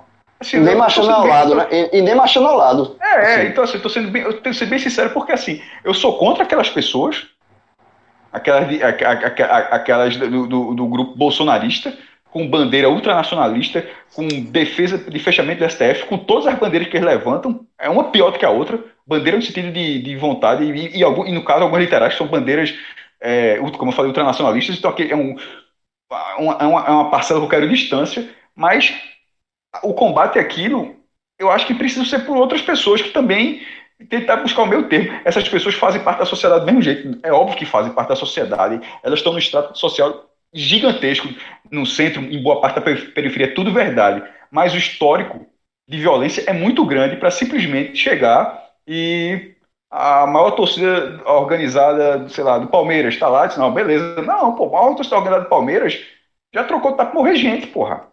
A do Corinthians matou, a, a do Corinthians matou, já, a do Corinthians já matou muita gente. Então, assim, não foi. Mas não foi fora aquela- do Brasil, inclusive. Tipo, não foi aquelas pessoas que estavam lá. É Não foi aquelas pessoas que estavam lá. Aí, beleza. Mas é aquela marca. É isso que eu tô falando. Se pegar. ah, por isso que eu dei o exemplo local do, aqui do Recife. Poderiam ser várias pessoas a favor daquilo. Mas, porra, é aquela mesma coisa. É a mesma lógica do estádio. Dentro do estádio faz uma festa. E, e fora da rua é o problema. Então, dentro da- da- do estádio pode ser até uma parcela que nunca faz confusão, mas tem uma outra massa que se junta depois que mancha demais esse nome. E assim, é- é- eu acho muito difícil que isso tome a frente de um processo que é um processo de ruptura. No caso de ruptura, da, ruptura, não é a ruptura do governo para virar di- ditadura, ditadura, não, é a ruptura com esse movimento fascista. Diz, ó, meu irmão, chega, vocês- vocês não existem, vocês vão, vão baixar a bolinha. Vocês, vocês, o que vocês pretendem para o país não é, não é século XXI, não, porra. Abaixa, não era nem do século XX, quanto mais agora. Então, a, a, a forma como foi representada, não sei se eu fui claro, se eu fui muito direto, mas assim, não, não é, me incomodou um pouco, não me deixou me sentir tão representado assim. Por ver que eu fiquei pensando, pô, quer dizer que todo o Brasil, um país de norte a sul vai ser assim agora? Vai ser Jovem Inferno e Fanáutico aqui, Baamor imbatíveis em Salvador, Tuf, Ceará Amor em Fortaleza? Não sei não, É, e- velho, e se é- foi, foi, se é foi assim forma. domingo. É, e sobre essa questão da organizada, assim, o que, o que é, mais me chamou a atenção e me deixa com o pé atrás é isso que o Cássio falou. Veja, é um, é um grupo é, de, de pessoas que cometem esse grupo, essa, a representatividade, Gavião da Fiel, Mancha Verde, é, Independente de São Paulo, com as daqui, Jovem, Inferno Coral, Fanalto, toda a torcida organizada, elas cometem atos criminosos no dia a dia normal de futebol, sabe? Então, assim, é, esses grupos estarem tomando a frente de uma luta democrática, é, para mim não são grupos confiáveis. Pela, pelos históricos, pelo, pela história, porque a gente também não pode, porque a causa é nobre, e é, e é uma causa que tem que ser, que de todas, de todos. não só assim, de organizada, de todo mundo que é que, que mora no Brasil e que defende um país democrático. Tá? Isso é uma bandeira. É, é, aí de novo, puxando de novo para quem. Eu, eu, eu, gosto. É, quando eu, eu vi as manifestações de hoje, eu sempre estou remetendo de vez em quando para 2013. Porque em 2013 qual eram as pautas? Contra a corrupção, coisas em que todo mundo é para ser, pô. Quem é a favor do Mas aí não, tu tá sendo contraditório. 2013 foi todo mundo. Não, eu sei. Mas tu tá dizendo que é pra ser de todo mas, mundo. 2003 mas, foi exatamente todo mundo. Mas, mas teve, como o citou, o, o Black Blocs. Sabe assim, assim esse, o, o estopim foi de um grupo organizado que, que pratica crimes no, no, no, no normal, digamos assim. É, eu, eu, eu e, e, assim, e, uma, defender uma bandeira genérica. Quem é a favor? Quem é a favor? Eu sou a favor da corrupção. Ninguém vai falar isso. Sabe assim, eu, eu acho que, é, por tudo que eu já, já debati aqui, já debateu, não vou voltar para o debate, do, do que pode acontecer, o que pode. A, a, o, o, que, o que esse estopim pode acontecer mais na frente, mas eu acho que não me dá legitimidade, eu, pelo menos, não me sinto representado por grupos organizados tomando essa frente de os heróis do, da, do Brasil, os novos heróis do Brasil. Sabe? Não são grupos que me passam essa confiança. São grupos. Eu tenho, eu tenho direito pelo, pelo histórico desses grupos, de ficar com o pé atrás com relação a isso. Eu acho que assim, porra, que, espero inclusive que esteja errado, que eu esteja errado, que seja uma, uma que, que, tenha sido uma coisa espontânea, sabe, de contra. É, o próprio Corinthians, como o Cássio também falou, tem um, um tem a democracia, democracia corintiana, o clube Corinthians tem uma, uma luta democrática. Mas assim, é, por, por, pelos grupos de organizados que cometem tantos atos criminosos, é, eu tenho um direito de desconfiar de ficar com o pé atrás. Entre vários motivos que me dão de ficar com o pé atrás com, com, com relação ao que aconteceu neste domingo, um deles são de onde partiu esses movimentos, tá? Eu acho que. É. Eu espero que estar errado, mas eu tenho, eu tenho é. muito pé atrás. Eu acho o seguinte, eu tô, assim, eu tô discordando bastante de João hoje, porque eu acho que João está num discurso é, rabo entre as pernas excessivo. Mas é, eu acho assim, a gente não pode desconsiderar que algumas coisas são necessárias. Certo? E eu não estou aqui defendendo a organizada, não, que a organizada eu vou seguir a mesma linha de João. Mas é porque eu acho que a gente também não pode pegar 2013 e transformar 2013 na nossa falência da sociedade. Olha, 2013, o, o que ele realmente deixa de legado, abre aspas, negativo, é que ele tirou da esquerda a exclusividade das ruas. Que no Brasil a gente só tinha manifestação de esquerda nas ruas. 2013 ensinou a direita a se organizar. Esse é o legado negativo. Mas assim, foi espontâneo, era pautas, eram pautas muito abertas, hoje não são tão abertas, hoje são mais específicas. Eu acho que a gente também não pode ficar é, criando outro fantasma. É muito fantasma, é muito pitbull, é muito dragão. E 2013, assim, veja só, aconteceu. Não vai ter. Todas as vezes que a gente for pra rua agora, não vão ser novos de 2013, não. Tá? Eu acho que dessa vez está longe de ser um 2013. Longe. Até porque pelo menos 30% de 2013 estão do outro lado. Sabe? E, e aquele 2013, no primeiro momento, era 100%. Era PT e, e extrema-direita juntos. Né? Então foi uma mistura é, que eu acho que não, não, não cabe ficar muito se repetindo. Sobre organizadas, é, o primeiro ponto. Não foi Gaviões, Mancha Verde, Independente. Foi Gaviões e um monte dessas torcidas pequenininhas antifas. De Santos, de São Paulo e de Palmeiras. Essas torcidas micro. Então, foi um ato basicamente dessas organizadas com longo histórico de violência da Gaviões. Tá? Não sei exatamente como foi em Minas e no Rio. Mas eu acho que em Minas e no Rio foram dessas antifas que são organizadas de uma linha diferente dessas organizadas que tecem né, um amplo histórico de violência. Se fosse no Recife, que é onde a gente pode, e Cássio e João trouxeram isso, eu continuo achando que Jovem Fanáutico e Inferno Coral são associações criminosas. Porque nesses últimos 20 anos a gente viu eles protagonizarem na nossa sociedade crimes bárbaros, brutais, e gratuitos. Esses caras jogaram uma privada na cabeça de outro, pô. De, de, de uma distância de sei lá quantos andares no Arruda. Esses caras se matam, se espancam. Esses caras não são bandeiras para nada. O problema é, existe alguma unidade dentro das organizadas e entre elas. Eu não sei se existe. Eu não sei se os caras que foram para a rua da Gaviões hoje são os mesmos caras que matam pessoas em barracão de escola de samba, como mataram alguns anos atrás. Eu não sei se os caras da jovem que tomariam isso são os mesmos. Eu, eu, essas, essas organizadas, eu não tenho a menor noção se existe unidade ideológica entre elas. Aqui no Recife, dia desse, estava circulando um esboço de uma organizada ao contrário, né? circulando na internet aí, de uma organizada ultranacionalista, nazista. Eu não sei, eu não sei. Não faço Era a menor anti, ideia. Anti-antifa, é brincadeira, né? É, anti eu não faço a menor ideia. porra.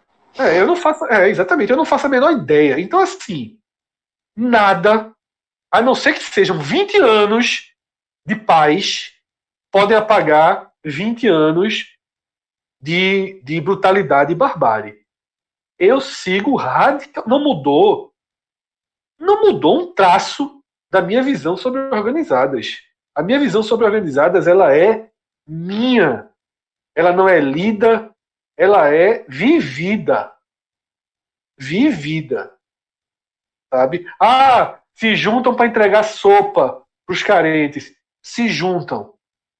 Mas, duas semanas depois, uma camisa é motivo para um cara roubar, agredir, derrubar os outros no meio da rua, pisotear. Então, assim, tá? de organizada, como o João falou, a confiança é zero. Zero.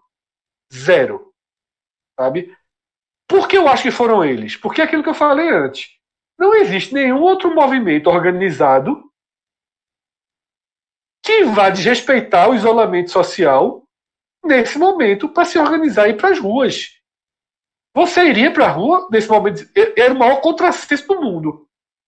Seria o maior contrassenso a gente está aqui no Agamenon gravando há dois meses e meio sobre a importância do isolamento social e a gente iria para um movimento. Eu não iria. Eu não iria. Então quem é que iria? Esses caras. Porque eles já são organizados, já conseguem, dentro da sua própria estrutura, mobilizar 500, 600, 800 mil pessoas. E também não são seguidores ávidos da lei, sabe, do, do, do, do que está aí, né, das orientações. Não são. São grupos que também são, de certa forma, radicais. Né? Torcida organizada, historicamente, né, não é um grupo que obedece os padrões. Sabe? Então, assim, há muita coisa, muitas questões. A gente entende também que dentro dessas organizadas tem pessoas da periferia que se unem por causas, mas assim, eu há muitos e muitos anos não vejo a menor unidade ideológica, a menor unidade de comportamento. O que eu vejo é bandeira, símbolo de organizada, sendo escudo para uma série interminável de crimes e de aliciamento de jovens. É, isso não muda, velho, 1% do que eu, do que eu vejo. Oh, é, antes de a gente mudar de assunto, é, para falar também sobre essa questão da organizada, eu citaria o seguinte, que é, acho que Fred foi, foi, foi feliz ao destacar que não são todas as organizadas, não foi a Mancha Verde, não foi a Independente, foi a Gaviões da Fiel, é, e, e é, essas outras torcidas menores é, antifascistas, né, as antifas. Inclusive pelas fotos a gente vê né, que a mobilização de torcedores de, de outros times é num volume bem menor que o, o, dos corintianos, né? E aí vai, vou puxar um pouco do que João falou, do histórico é, da torcida do Corinthians vinculado à democracia, do perfil mesmo, do, do torcedor, está muito vinculado também é, às, às é, populações industriais né, de, de, São Paulo, que é a principal potência industrial também é, do país. Então, está, de certa forma, politicamente relacionado. É, se, se a gente for pensar em Brasil, em história do futebol no Brasil, vai ser a única torcida aqui que a gente vai lembrar que tem uma, uma, uma relação mais próxima aí de, com, com, com, é, debates políticos, né, com manifestações também políticas. Então, de certa forma, faz sentido que seja a, a Gaviões por esse aspecto histórico. Faz sentido também é, pelo fato de que a gente a gente está vendo, principalmente em São Paulo, uma tendência à flexibilização do necessário quadro de isolamento social, né? É, num momento em que, é, a, a, de fato, a gente vê que a pandemia, ela, a, a, luta pela Covid, ela começa a surtir efeito nas classes mais abastadas da sociedade, mas quando a gente sabe também que as periferias estão sofrendo bastante. A gente sabe ainda que é, São Paulo ainda tem muita periferia, para usar uma expressão aqui, para queimar sabe? São Paulo ainda tem muita, muito terreno para que o vírus ele possa é, causar um estrago absurdo. E se você cruzar essas informações, vai fazer sentido que o grupo organizado, tá? É que é capaz de, de, de é, organizar uma mobilização rápida. Eles fazem isso de praxe, faz parte da rotina dele, né? É, se mobilizar é, e que está sofrendo diretamente com esse cenário é, da Covid nas periferias, vai ser também a Gaviões da Fiel. Então faz sentido que eles é, façam algum tipo de, de, manifestação nesse aspecto.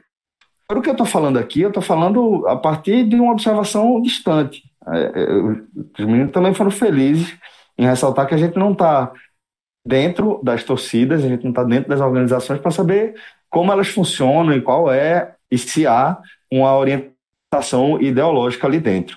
Nesse aspecto, eu consigo, mais uma vez repetindo a distância, é, enxergar nexo tá? nessa, nessa manifestação, nessa mobilização.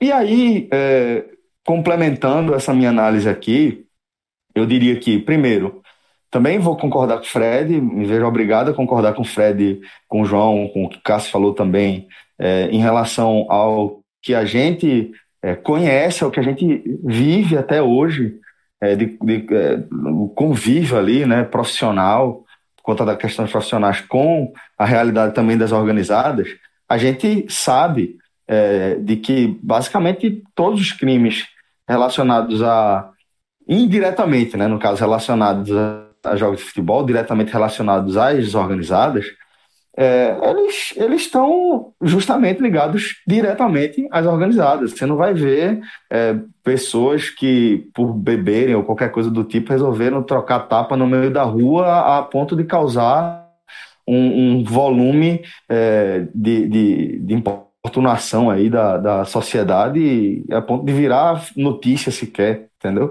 Então, a partir desse histórico, é natural também que a gente fique com esse pé atrás, que a gente fique com, com o freio de mão puxado e que a gente fique ressabiado. É, Cássio citou que é, não era não é para ser assim, né? não é para as organizadas estarem à frente. Mas o fato é que foram elas né? que foram, foram para a mobilização. Né? E aí, para amarrar mesmo, é, eu diria que é, neste cenário. E quem começa continua, viu, Celso? Exatamente, quem começa dificilmente, continua. É, dificilmente em São Paulo, pelo menos, vai ter um ou outro vai deixar de ser. aglutinador. É. Isso. E aí, assim, João, é, por mais, por mais que, que seja difícil de, vai ser de difícil enxergar diferente. forma. Celso, vai ser difícil ser diferente nas outras cidades, então. Se, se quem começa continua, assim como tudo organizado, os gritos se espalham pelo país, os, os moldes se espalham pelo país vai ser difícil, então, imaginar. É porque eu não sei, Cássio, se existe unidade na jovem pela democracia. Eu não sei se existe é, unidade vencendo o coral. Né? Independente é, fez. Tem, tem a, a Gaviões, é. ela tem uma ligação de ter Política. surgido com isso. Isso. Então a Gaviões tem essa linha. Eu não sei. no Rio de Janeiro não teve nenhuma grande. Eu não isso. vi em Minas. Foram essas antifas. Então, pela lógica, a lógica, digamos assim, Cássio, é que as antifas daqui organizem. que aqui tem as antifas de esporte, Náutico e Santa. E já participaram, inclusive, de movimentos recentes. Mas aí são, são muito pequenas, pô. Assim, não, não é, São muito pequenas, não, são tem muito pequenas, um não. movimento. Por isso, por isso que para amarrar mesmo, eu, eu diria que é, sim, eu, eu considero que neste caso específico, tá, que a gente está vivendo aqui, eu não estou fazendo aqui conjecturas de como seria um cenário no futuro, estou falando aqui da realidade, hoje, tá, do hoje. Hoje, é, sim, eu participaria é, de, de. Não é que eu participaria, perdão. Participaria. Realmente eu, eu ainda não me vejo em condições de, de, de quebrar aqui esse cenário de isolamento. É uma coisa que eu preciso ainda trabalhar muito na minha cabeça.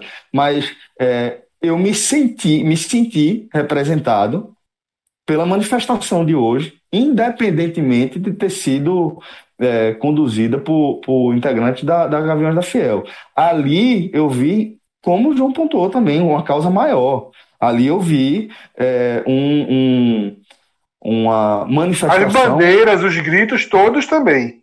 pela democracia, exatamente. Então a gente, é, pela, pelo, pelo, dentro deste cenário específico aqui que a gente está debatendo, eu me senti sim representado e é, não acho que seria a pior, não acho que vai ser a pior coisa do mundo se continuar dessa forma é, em São Paulo. Agora, claro que eu não sei como vai ser amanhã. Eu não sei como vai ser o desdobramento disso na terça-feira ou no próximo fim de semana. Qual vai ser o perfil dos manifestantes que tipo de, de, de, de reação eles vão ter? Porque hoje, neste domingo aqui que a gente está gravando, e agora assim, já girando a pauta da gente, é, a gente viu é, e, é, dessas coisas que o Agamenon tem, tem repetido de forma até curiosa, né? A gente meio que antecipou um debate é, que em, em uma semana, né, no programa do, que a gente gravou domingo passado, a gente se questionou sobre como seria, eventualmente, se é, manifestantes fossem para a rua protestar contra o governo, se teria é, um- uma, uma reação mais dura tal, e de fato teve. Né?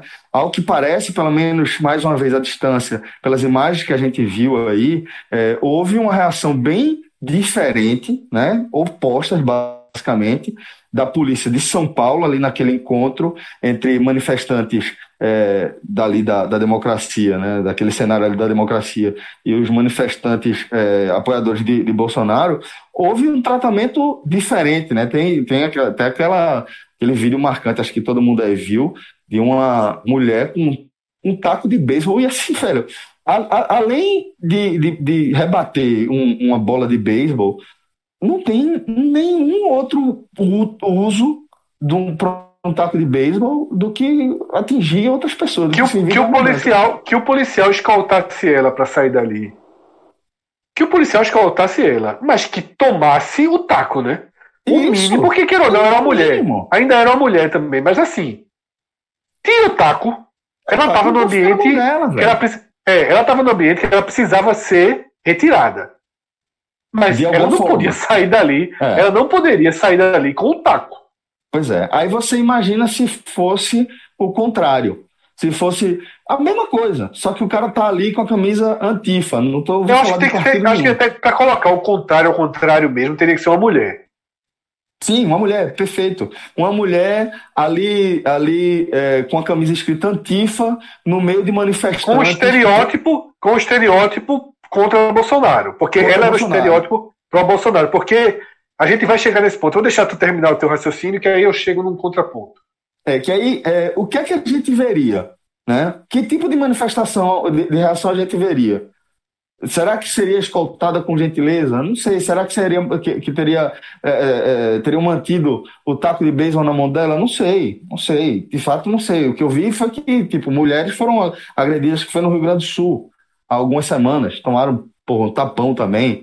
É, isso pelo menos não Mas teve, mas também foi- não tinha foi manifestação, não, mas foi não foi polícia. polícia. Não, não, não, não. Não foi É, polícia. Até, até deixar claro, não foi de polícia, não foi de polícia. Mas aquela mulher também não apanhou dos manifestantes, né? Ela não, não tomou É. um murro na cara. Outros manifestantes apanharam. Outros manifestantes apanharam. Que tem fotos também, né? Inclusive, um cara é, com a camisa É. do. Então, assim, é, é, o que eu queria só pontuar é, eu acho que, que é, volta a ressaltar, porque é importante a gente ressaltar isso. À distância, acho que é, nenhum de nós é, diverge dessa ideia de que houve uma reação diferente da Polícia Militar de São Paulo em relação aos manifestantes de um lado e do outro. Aí, acho que a partir daqui é onde a gente pode seguir o nosso debate, né? O que é que justificaria essa, essa reação diferente dos policiais? Celso, acho que tem duas linhas, né? Uma, que é aquela que você já fez a, a, a defesa na semana passada, que a polícia, na hora que apertasse, a polícia se mostraria mais pró-Bolsonaro. Sendo bem direto, né? Pró intervenção militar, digamos assim, contra a democracia. Eu ainda não abraço essa tese. Porque, para mim, a polícia age como ela agiu por estereótipo. Ela age contra quem é mais pobre, ela age contra quem é negro, e o estereótipo da organizada também é. Veja só, os grupos de como a Gavião da Fiel são históricos adversários da polícia militar, como é aqui. Então, pela frente ali, a polícia militar tinha três estereótipos que eles sempre agiram dessa forma com o apoio dos governos estaduais. Porque o governo de São Paulo sempre deu suporte para esse tipo de conduta da polícia militar. Então eu vejo mais como uma. Não importa muito o que está gritando, sabe? A polícia olha para aqueles ali e diz: ó, nesses aqui a gente pode. Nesses aqui está liberado. Sabe? E se fossem é, atores da Globo, alunos da USP, é, fãs de, de Felipe Neto, que organizou o movimento, fossem 600 fãs de Felipe Neto com atores, influenciadores, alunos da USP, cantando as mesmas palavras, a polícia ia aliviar. Porque a polícia não bate em branco, porque a polícia não bate em rico, porque a polícia não bate em quem ele acha que possa ser prejudicado pela porrada, pelo tiro, pela ação truculenta. E no sábado a gente viu um vídeo de um empresário esculhambando, humilhando um policial. Policial aceitando, até com frieza, filmando. Mas a verdade, meu amigo, é que com 5% daquilo ali, no morro, o cara saía eu vi uma preso e apanhado. Que ele, eu, troca, eu, eu, ele, faz um paralelo entre Alphaville e Alfavela. É completamente diferente. Essa é Irmão, espetacular. Eu, eu, vi o vídeo inteiro, tem duas versões que circulam desse vídeo, Fred. Uma com 44 segundos, que é um corte já no final dele, e uma com acho que é 1 minuto e 56 segundos. Não sei se existe alguma maior. Então vamos dizer que a completa seja essa de quase 2 minutos. Eu achei que fosse pegadinha.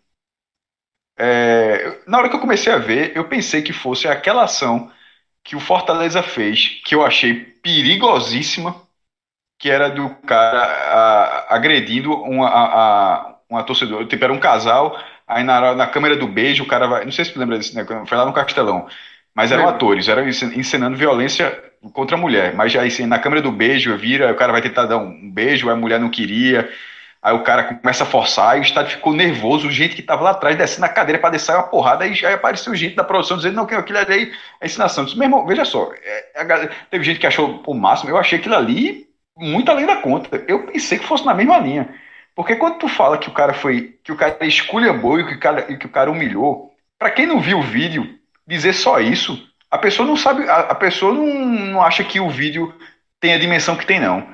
Eu, eu acho que você foi econômico. Assim. Mesmo você dizendo que humilhou e esculhambou, ainda não dá a dimensão exata do que o cara fala pro policial. Eu nunca vi na minha vida, em nenhuma situação, sendo algo real, sem ser em filme, por isso que eu achei que fosse a pegadinha, que fosse alguma coisa do tipo de ficção, alguém falar com um policial daquela forma.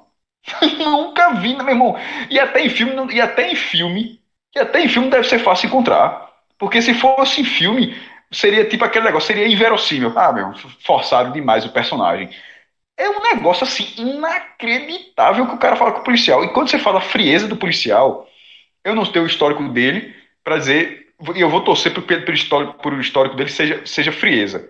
Mas no dia seguinte, ter o protesto e ter o exemplo que Celso falou agora, você falou da, da mulher com, a, com a, a máscara, que é a bandeira dos Estados Unidos, um, taca, um taco de beisebol que faltou dizer que tem escrito Rivotril no taco. No taco.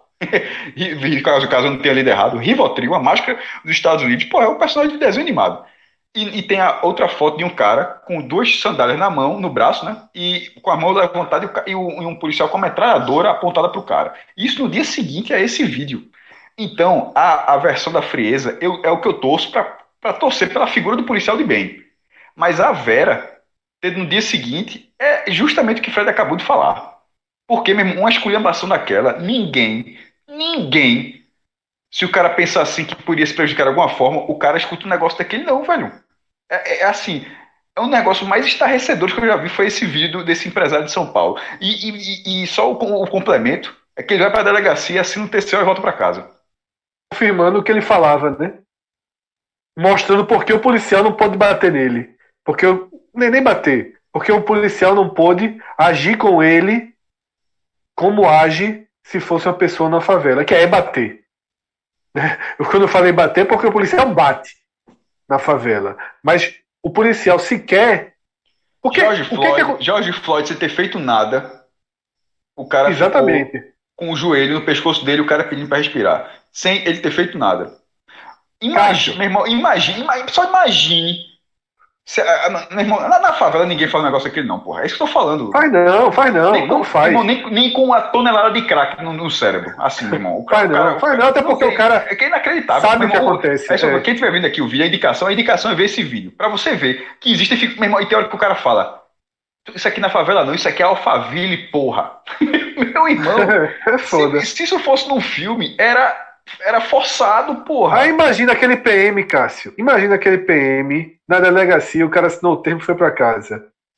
Tu acha que aquele PM, quando foi para casa, não pensou, disse, meu irmão, fiz o certo. Se não, não eu tava era fudido. Exa tava exatamente. Ele fala, eu ganho mil, tu ganha mil reais, aqui eu ganho 300 mil, porra. Aí a turma foi, já, já pegaram o capital social da empresa do cara, 20 mil reais. A conta não bateu muito não, viu?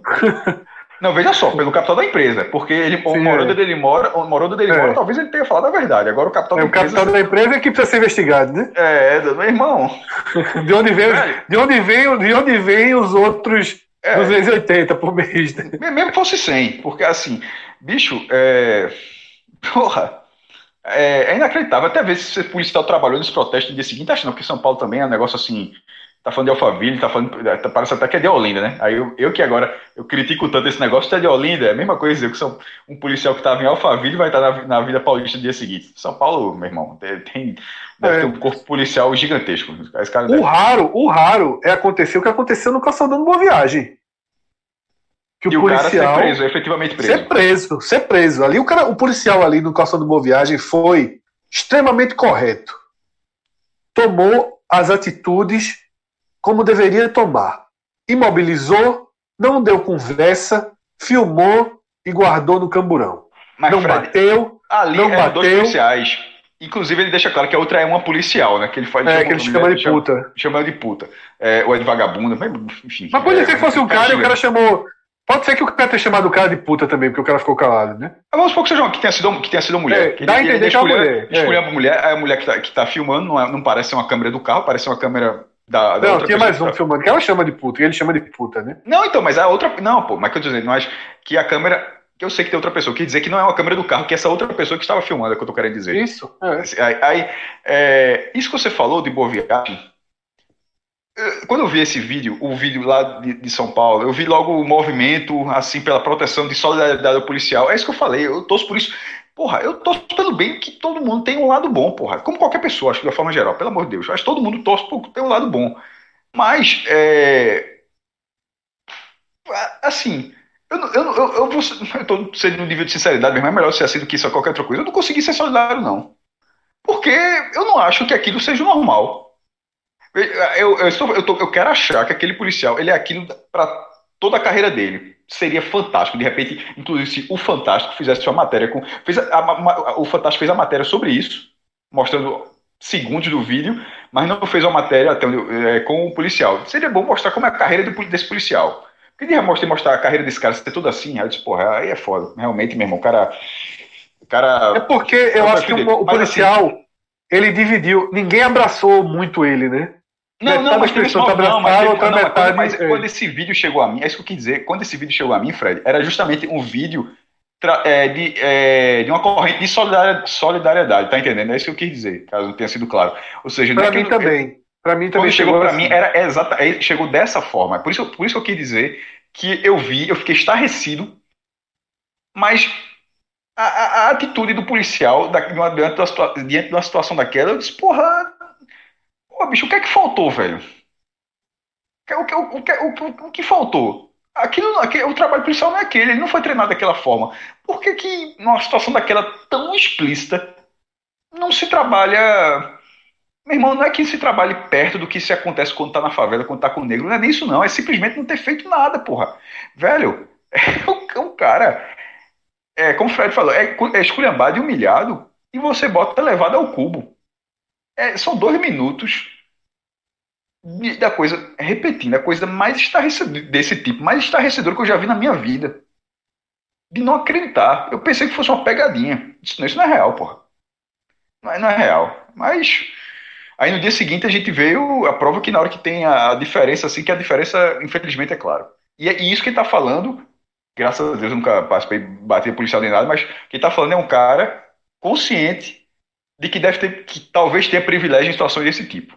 Mas que, obviamente, não tá nem um pouco interessado em ser o único cara a ter privilégio, privilégio em situações desse tipo. Não quero privilégio nenhum, quero que todo mundo seja tratado da, da mesma forma, que é, inclusive, sendo essa a melhor forma. Bom, mas vamos fechando aqui, né, esse nosso blocão, é, onde a gente analisou esse fim de semana histórico, né, com eventos, é, para ser redundante aqui, eventos históricos aí no, nos Estados Unidos e também aqui no Brasil, e cujas repercussões a gente vai seguir acompanhando, né? Mas para fechar aqui o nosso programa, vamos aqui para a nossa sessão de indicações, porque, maestro, é, eu vi inclusive que, que é, de férias com eixo já está de volta em mais uma temporada. Imagino que esteja animando aí a sua temporada em Gravatar. Veja só, é, é, ela não entra, não entrou na MTV ainda, está na Amazon, na Amazon Prime e daquela forma direta, tipo, oito episódios, dez episódios, vai estar sendo semanal. Quem quem estiver escutando essa indicação, tiver assistido, já vai ter dois episódios no ar, com o terceiro sendo logo no início dessa semana. Vai ser mais ou menos como eu entrei de Last Dance. Quando eu comecei a ver Last Dance, já estava no oitavo, vi oito de uma vez, faltando só os dois últimos, né? A série, é, não vou explicar o que é de férias com ex, o nome é muito óbvio. É, um- é a, única, a un- a única coisa do Borro Reality é o seguinte: enquanto no Big Brother as semanas vão passando, a casa vai ficando vazia, vai ficando mais morgada, esse reality não tem isso não. Da primeira semana até a última semana é a mesma quantidade de detalhe, não é a mesma quantidade de gente, não. Cada semana é um a mais. Vai aumentando, que vai chegando os ex. Às vezes quando tem eliminação ou outra, mas vai chegando o ex. Não vale um real. No final não tem um campeão. É simplesmente a galera tretando, se pegando, tirando onda, falando besteira, falando abobrinha. É uma, meu irmão, é uma série absolutamente sobre o nada, mas extremamente interessante. A minha queixa sobre esses dois primeiros episódios é que o casting não está no padrão de férias com ex. O, o casting, não sei se é uma, é uma opinião só minha, a galera pode assistir, é, essa aqui foi um pouco mais abaixo. O, o casting, digamos. Vou não- ver, Cássio. Só essa tua observação do cast diferente. Já vou, já tô ligando a televisão. Vou ver Pode esse primeiro veja- episódio. Veja É só. de, Ô, Cássio, é de férias com Brasil ou de férias com o ex? Não, gringo? Brasil. É que nem uma personagem falou uma vez, foi uma, virou uma frase clássica. No momento da confusão, você tá pensando que tá onde? Você tá aqui no de férias com ex-Brasil. Ela deixa, ela deixa que é a moral. É, a é, é, é muito melhor do que o, o americano, inclusive. Passa na MTV também. Mas o brasileiro sempre é muito bom. É, é o melhor reality da MTV. E eu costumo dizer sempre: esses protestos, esses bolsonaristas ainda, no dia que eles descobrirem que existe essa série, aí o Brasil explode. Porque nessa, nesse negócio de pela família, esse conservadorismo todo, mas no dia que a galera souber que existe de férias com o Brasil, o que acontece nessa série, é, pelo amor de Deus, é, Big, Bro- Big, Big Brother fichinha. Recomendo, como eu recomendei sempre. Sou, sou fã dessa série. Mas o casting é. Porque o cara, se falar, o cara pode. Podia ter sido melhor. De- de- e outra coisa, de todo, eu tô falando de- da casa inteira, viu? Só para não achar que é de um lado e outro, não, é da casa inteira, eu acho que podia ter sido melhor. Indico também. Fala. Ah, o- tu tá criticando o casting? Tô criticando. Veja só, não pelas tretas, as tretas são maravilhosas. eu Tô Não, falando mas são pessoas mais normais, é, é isso que eu queria saber. Algum de Não, nós, mas- algum de nós poderia estar no férias com eles? Poderia, Pessoas normais. poder- Pronto. poderia. Essa é a pergunta. Poderia, Essa é a pergunta. poderia. Então, então Liberou pra gente, então, né? Liberou pra gente. Veja acho, que, só. acho que Cássio, eu, eu consegui assimilar bem o que Cássio estava É querendo eu dizer. tava cheio de dedo, cheio de dedo. Não, Abriu- veja só. abriu pra pessoas normais, Tem pessoas como a gente. não. Se tatuar dois braços vale. inteiros. Não, não, veja só. Se tatuar os dois braços inteiros, pronto, tá resolvido. É, só, é, a única, é a única, eu acho que é a única. Ah, então eu tô encaminhado fazer. aí pro de férias. Tá encaminhado. João, tá, João tá indo pra, pra o BBB e eu vou pro de férias com eles. Pronto, tá quase essa, essa coisa isso. Se tatuar os dois braços todinho, não precisa ia, ter Celso? barriga, barriga tanquinho, não. Tu ia de férias com ele, vê que Eu ia, não, eu ia. não vale um real. Não, não Pra vale um real. O cara aí arrumar problema.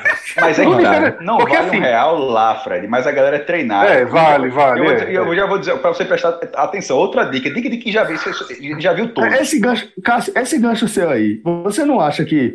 Você acha que você tá onde? De férias com ex Brasil? Isso tava no roteiro, porra. Não, mas, não, roteiro, mas é exatamente o que eu ia falar agora. São os roteiros pessoais.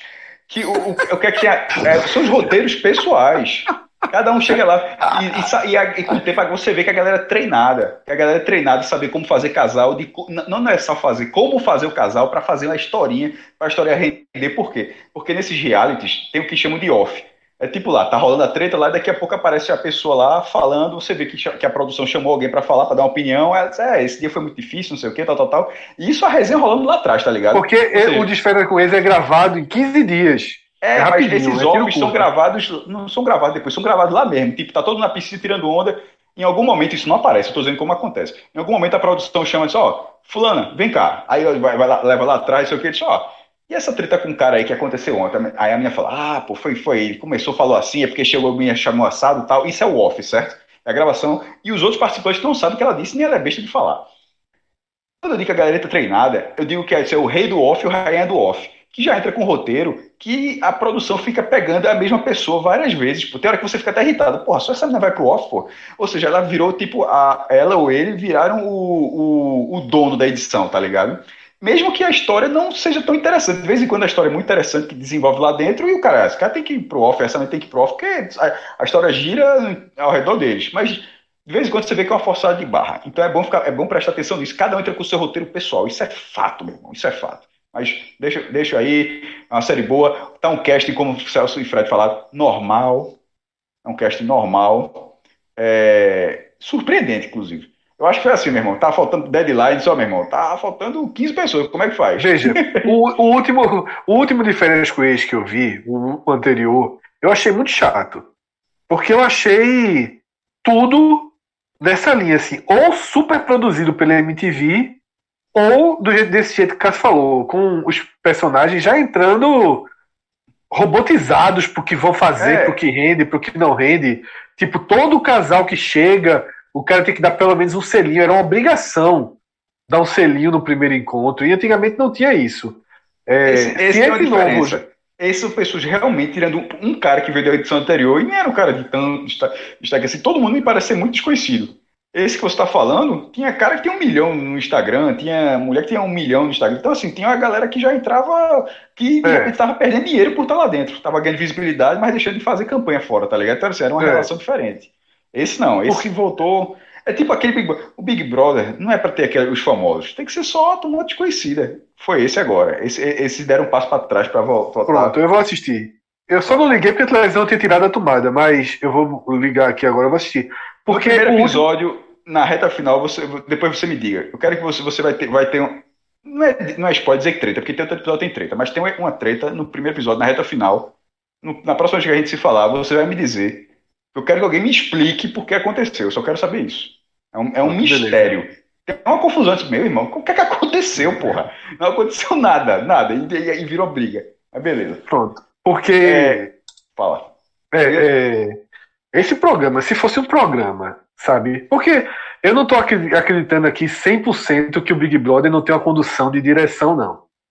Mas vamos dizer que 90% do Big Brother, pelo menos, é espontâneo. 90, 95% é espontâneo. Um de férias com ex.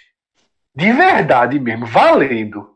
É um programa de um grau de terror psicológico, velho. Mas aí. Inacreditável, porra. Mas aí já tem o outro, porra. Aí o The One. Já, a MTV tem os dois, porra. Ela, ela tem o que dar dinheiro.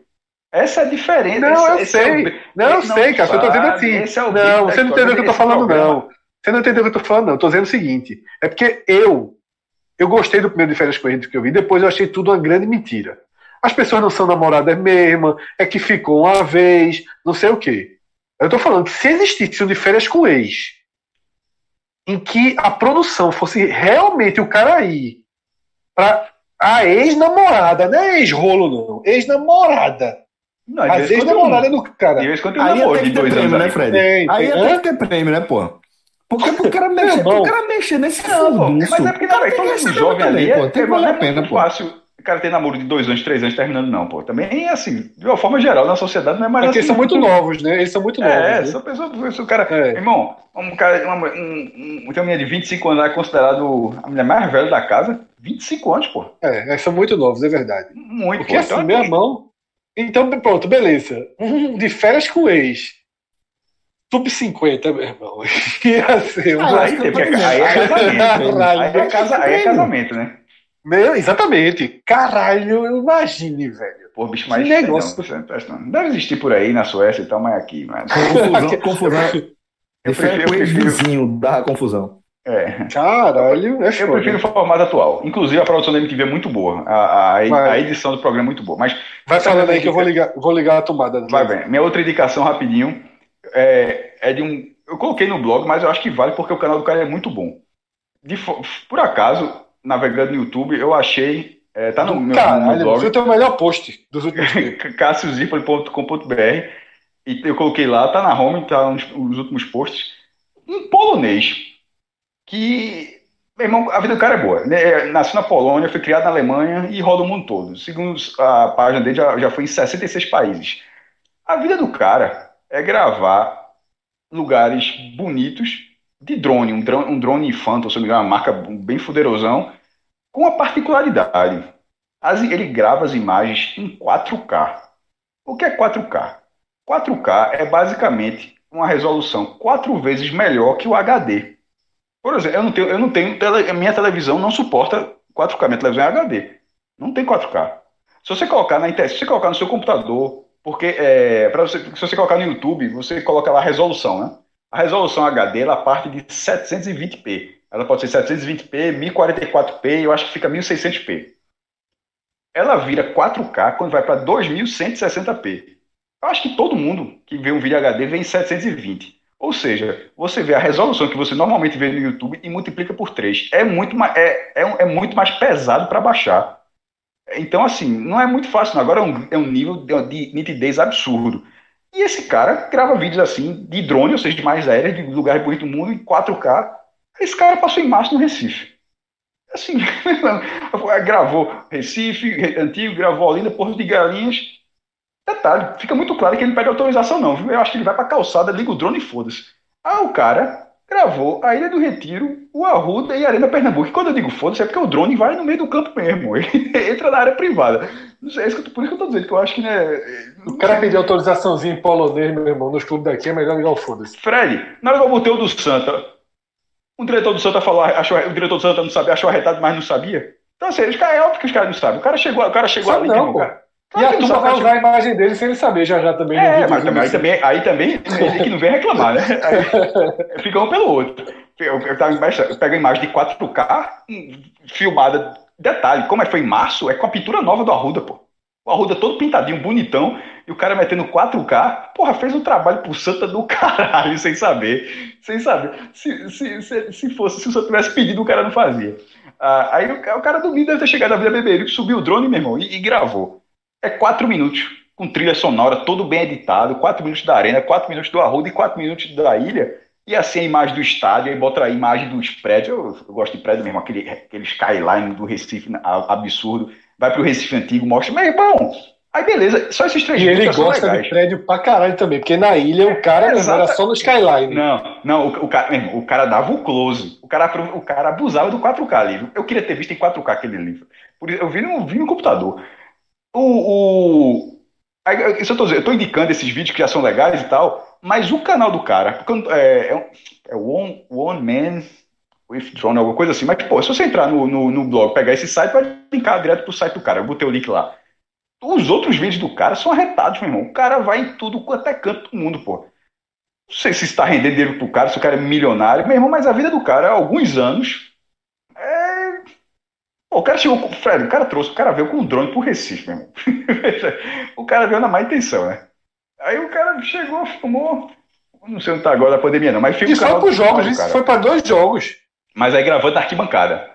É, mas levou o dronezinho, não. Entra, botou, botou É. o tripézinho, porque você vê que a, a imagem chega retinha, meteu 4K e filmou. Na, na- É. Mas não é de drone, não. Ele foi era pra. Ele foi na, na mão, é. ele foi pra Santo Náutico, no Pernambucano, e Esporte Santo na- no Nordestão. No Nordestão, isso. E outros estados do Nordeste, ele, ele gravou mais oito, outros oito, oito estádios. Do Nordeste, só Arena das Dunas. Aí gravou um bocado do Rio, Maracanã, São Januário, Gávea, Newton Santos, Pacaembu, Allianz Parque. O cara gosta um pouquinho de futebol, mas também é vídeo de cidade, meu irmão. É assim. Lembra quem muito tem um programa de MT chamado Brasil Visto de Cima. É, Sou é fã, um pouco Tu disso. sabe que eu sou fã. Mundo viste em cima e Brasil viste em cima. É, ou Eu seja, o cara. daquele programa. Meu irmão, veja só, o tempo que esse cara tem esse site, cruza os dados aí pra ver quem puxou quem, viu? Eu sou fã desse programa, é muito bom. Pra dormir. Não, até o que o então. cara faz. Ó, abri, abri o meu próprio blog, né, pra ver essa resposta aqui. E, e ach- achei o, pra, o nome do, do, do canal do cara. One Man Wolfpack. Uma espécie de solitário, alguma coisa do tipo. O nome dele é Miroslav, com aquele velho W, né, que Ney gosta. Wawak. Dois, dois W no sobrenome. Três W de tanto tudo. Ah, É, turma o nome gosta de W e não gosta muito de vogal, né? É. Não, esse tem até algumas vogaisinhas, mas assim, o W o homem trabalhou. E um casinho também. Um nômade digital, segundo a, a descrição dele. Então, aí essa dupla indicação do maestro, é, vou fazer uma indicação dupla também, então. É, fiz um combo de filmes de, de- do- dos Oscars, no caso, porque um foi do Oscar de 2019, assisti o, o filme vencedor, finalmente, do Oscar de 2019, que foi Green Book, sensacional o filme. É, tá disponível no Amazon Prime, então fica a dica para você que é assinante desse serviço, que já estou basicamente convencido que está com um, um catálogo melhor que o do Netflix. E é, assisti também é, 1917. Esse eu vi no, no Telecine Play. é, e também um filme do Oscar, né? Só que do, concorreu ao Oscar esse ano. E também achei muito bom um filme. é, retrata aquele momento é, onde a Primeira Guerra ficou travada naquele cenário de guerra de trincheira, né? E é, é assim, enfim, é sempre importante a gente visitar momentos que, que definiram o lugar onde a gente onde a gente está hoje. E queria só compartilhar com vocês aí que finalmente consegui ver esses dois filmes que estavam na fila aí há, há um bom tempo. Celso, é, assisti Douglas, né, que é o segundo espetáculo de. Se você sempre Hannah tem um Gadsby. negócio Hannah Gadsby pro, pro Netflix, né? Uhum. E, como eu até tinha falado no programa passado, foi o primeiro programa da minha vida que eu marquei lá para me avisar da estreia. Existia uma expectativa enorme, porque É um problema isso, né? é, exatamente, porque Nanete é uma obra-prima. É. E obras-primas são raras, né? E eu, quando terminei Douglas, na verdade, já durante Douglas, eu tive essa sensação de ele não estar conseguindo o mesmo envolvimento, de não estar conseguindo entrar na história como eu queria entrar, como eu entrei e fui conduzido por ela em Nanete. É um texto espetacular, porque o texto dela é espetacular. É. Porém, o texto dela, e é o que faz de Nenete brilhante, é aquele texto ultra encaixado, ultra encaixado. Isso. E a proposta dela nesse, no começo, ela conta tudo o que ela vai falar. Ela diz, eu vou dar um pause, vocês vão se aliviar, sabe? Ela, ela meio que entra em como se faz um roteiro de um espetáculo. Só ela falou, quando eu fizer essa piada lá na frente, vocês já vão ter esquecido o que eu citei aqui. porque vocês vão estar com a cabeça em outra coisa. Ela vai construindo isso tudo. É interessante. Porém, num texto tão encaixado, você precisa captar todas as referências. E eu achei as referências distantes. Para nós brasileiros, por exemplo, ela faz um, ela é australiana, né? Isso. Ela com Nanette ganhou o público dos Estados Unidos e ela faz um texto muito direcionado aos norte-americanos, aos costumes, aos hábitos. Não é que você não entenda os contextos. Eu entendo os contextos. Ela bate muito naquela tecla de que nos Estados Unidos gostam de chamar a mesma coisa por nome diferente, fala de gasolina, que eles chamam de gás, né? Só que é petróleo no mundo todo e eles chamam de gás justamente que não é só Gas. que, é, que o é, mas ela tira essa onda com gás, né? Que pô, Isso, é isso, tudo isso. menos gás. Exatamente. Ela que o óleo lá é o Aldo. Exato, exato, exatamente, o Aldo. É, o Aldo e tal. Veja só, você entende o que ela quer dizer, mas você não. Sabe? Eu não, não entra, não, não tem a conexão. Vira um, vira um. As referências, elas afrouxam, digamos assim. Quando volta lá na frente que cita de novo, eu não acho tão engraçado. Não sei, porque talvez é como se estivesse brincando com algo nosso. Né? Com, com algumas expressões, algumas coisas da gente, e a Sim, gente sim. ca- cairia de rir quando voltasse citado de outra forma. E é dessa forma que ela constrói o texto. Então, assim, continua sendo muito bom, porque todo texto muito bom se sobressai, né? Porque ela tem as pancadas sociais boas, porque ela tem um, tem um momento sensacional que ela interage com o telão, divertidíssimo, né? Que ela, ela estudou história da arte, ela entende muito de arte. É. Essa parte que ela, que ela brinca com a arte é engraçadíssima, mas só. Então, assim, é, sem expectativa nenhuma, talvez eu tivesse gostado muito. e eu, para dizer que ele é muito bom, eu digo com meio que obrigado a dizer. Eu achei como entretenimento para mim razoável. Então, essa é uma, mas não deixo de indicar, inclusive reforçando a indicação de Nanette, né? Que é, como eu falei, uma obra-prima. E outro que eu esperava ver também, porque eu já indiquei o filme aqui, gostava muito, é o Expresso da Manhã, porque eu acho a história sensacional, né? O filme é dirigido pelo mesmo diretor de Parasita. É um ótimo filme. Eu não sei em qual dos serviços de streaming ele tá, mas eu sei que ele tá num deles. Eu vi quando passou no Telecine, eu acho. Mas a série eu já assisti uns dois ou três capítulos. Vi que João tweetou sobre o primeiro capítulo. E minha, minha impressão é a mesma de João. Assim, achei o primeiro- os primeiros capítulos bem. Bem quen, assim, bem forçação de barra, assim, didático. Qual série, O Fred? oposto- O Expresso da Manhã, né? Aquele filme do Ah, ainda não vi, não. E estreou enquanto série. Mas a minha opinião é a mesma que João tweetou. Por enquanto, pode É ser que Netflix, viu, Fred? Não, o filme é Netflix também? A série, né? A série é Netflix. O, filme, Manhã- o filme- tá, o filme, o se não- filme. o filme, se eu não me engano, tá no Amazon Prime. é, o, filme é, o filme é muito bom. O filme é muito bom. A série, A série, a série é meiota.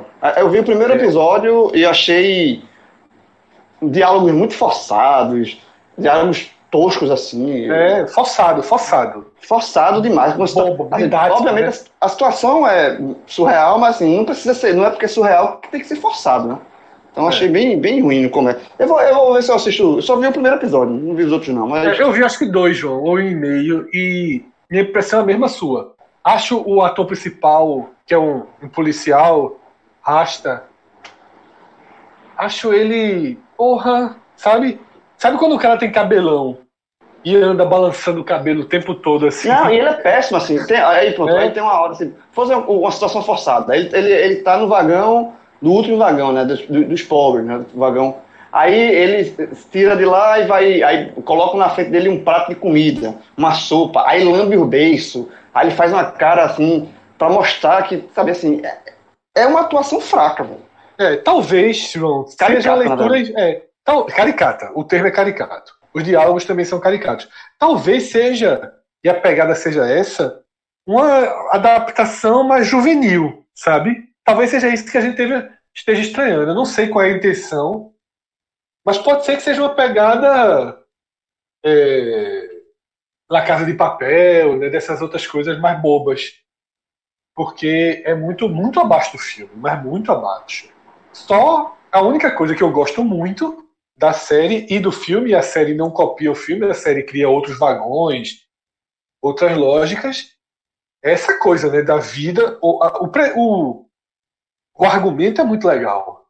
E ainda tem o início, que é igual a de Matrix, né?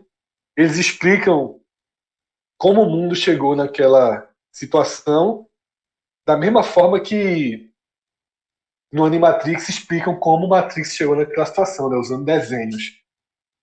Eu gosto muito da, da lógica, né, da humanidade se resumir a um trem, em todos os tipos de vagões né, e distorções e coisas que saem do controle. Eu gosto muito do universo criado, mas até aqui, acho que eu vi um capítulo e meio ou dois capítulos, acho bem, bem, bem caricato, né? forçado e caricato. Tanto as atuações quanto os diálogos, mas para os olhos o espetáculo ainda é bom, assim, porque essa história dos vagões são legais. Eu gosto muito dessa divisão dos vagões, assim. Tem umas coisas surreais que eu também não vou ficar dando spoiler. Mas de toda forma, vejam o filme pelo menos, né? Se comecem pelo filme, quem tiver o Amazon. João, e você? O que é que vai indicar pra, pra gente? cacete aí. A indicação Não, eu... do Fred pra mim serviu nos últimos três segundos. Os caras fizeram uma indicação que é pra não ver a série. Aí eu disse, pô, não, veja, ah, veja. Aí no final, eu vou... veja o filme e disse, essa porra, vou ver. Pronto. Não, eu vou, o, o, o, a série, a história é muito legal, assim, o roteiro é bom, você vai pelo roteiro. Eu vou dar, eu vou dar a segunda chance pra ver o segundo episódio, mas se não gostar, aí eu largo. Porque a, a premissa é muito boa. E a indicação que eu ia falar é a indicação mais, mais feita na história do Agamenon, que é Last Dance, o documentário do Chicago Bulls, Michael Jordan, que finalmente comecei a assistir, já estou no sexto episódio e é fantástico. Sensacional. E é uma história que, mesmo por mais que você conheça, obviamente se você não conhece os bastidores, né? A série é por conta dos bastidores, você conhece a história, você sabe como, que os, quais anos que o Chicago vai, vai vencer e tal, mas é, o que cerca aquilo ali é que faz toda dar o molho e que faz você ver um, um episódio atrás do outro, um episódio atrás do outro. Eu não sei o play ainda. É sensacional. Para quem gosta de basquete, para quem não gosta de basquete. É a história que tudo que cerca a figura de Michael Jordan e tudo que cerca o, o que está em volta dele e tudo que envolveu aquilo. Enfim, é, é, um, é um, uma série sobre bastidores e é muito legal. É, eu não vi ainda, porque vou reforçar também uma indicação que eu tenho quase que seguidamente, né? Billions é muito bom, velho. Billions é muito bom. Eu tô daquele jeito de Billions de ver 3, 4, é uma hora e pouco de episódio. Acabei de terminar a segunda temporada. Eu acho que já tá na quinta, né? Mas é muito bom. Então, é... acabo de novo indicando que eu tinha indicado quando terminei a primeira. Terminei a segunda temporada nessa madrugada. E só não vou ver agora porque eu vou dar a chance a Cássio e vou ver de férias com ele. Pois bem, é, galera, obrigado aí o papo. A, a gente é vai mim, chegando aqui ao fim. Chance a mim não, viu? Só me defender aqui, né? Tá dando chance, tá, você tá dando uma chance ao seu bem-estar. ao seu irmão, é. É uma, é uma série mesmo de, completamente descompromissada. Ponto. Sendo algo descompromissado num mundo tão compromissado como é o atual, Porra, MTV, me contrata aí, ó. Ai, ai. Galera, obrigado demais a resenha. É sempre a satisfação a gente poder se encontrar por aqui, trocar essa ideia. É, é a melhor forma para mim de iniciar a semana. Então, desejo a todo mundo aí uma boa semana, todos os nossos ouvintes também, tá bom? Forte abraço e até a próxima.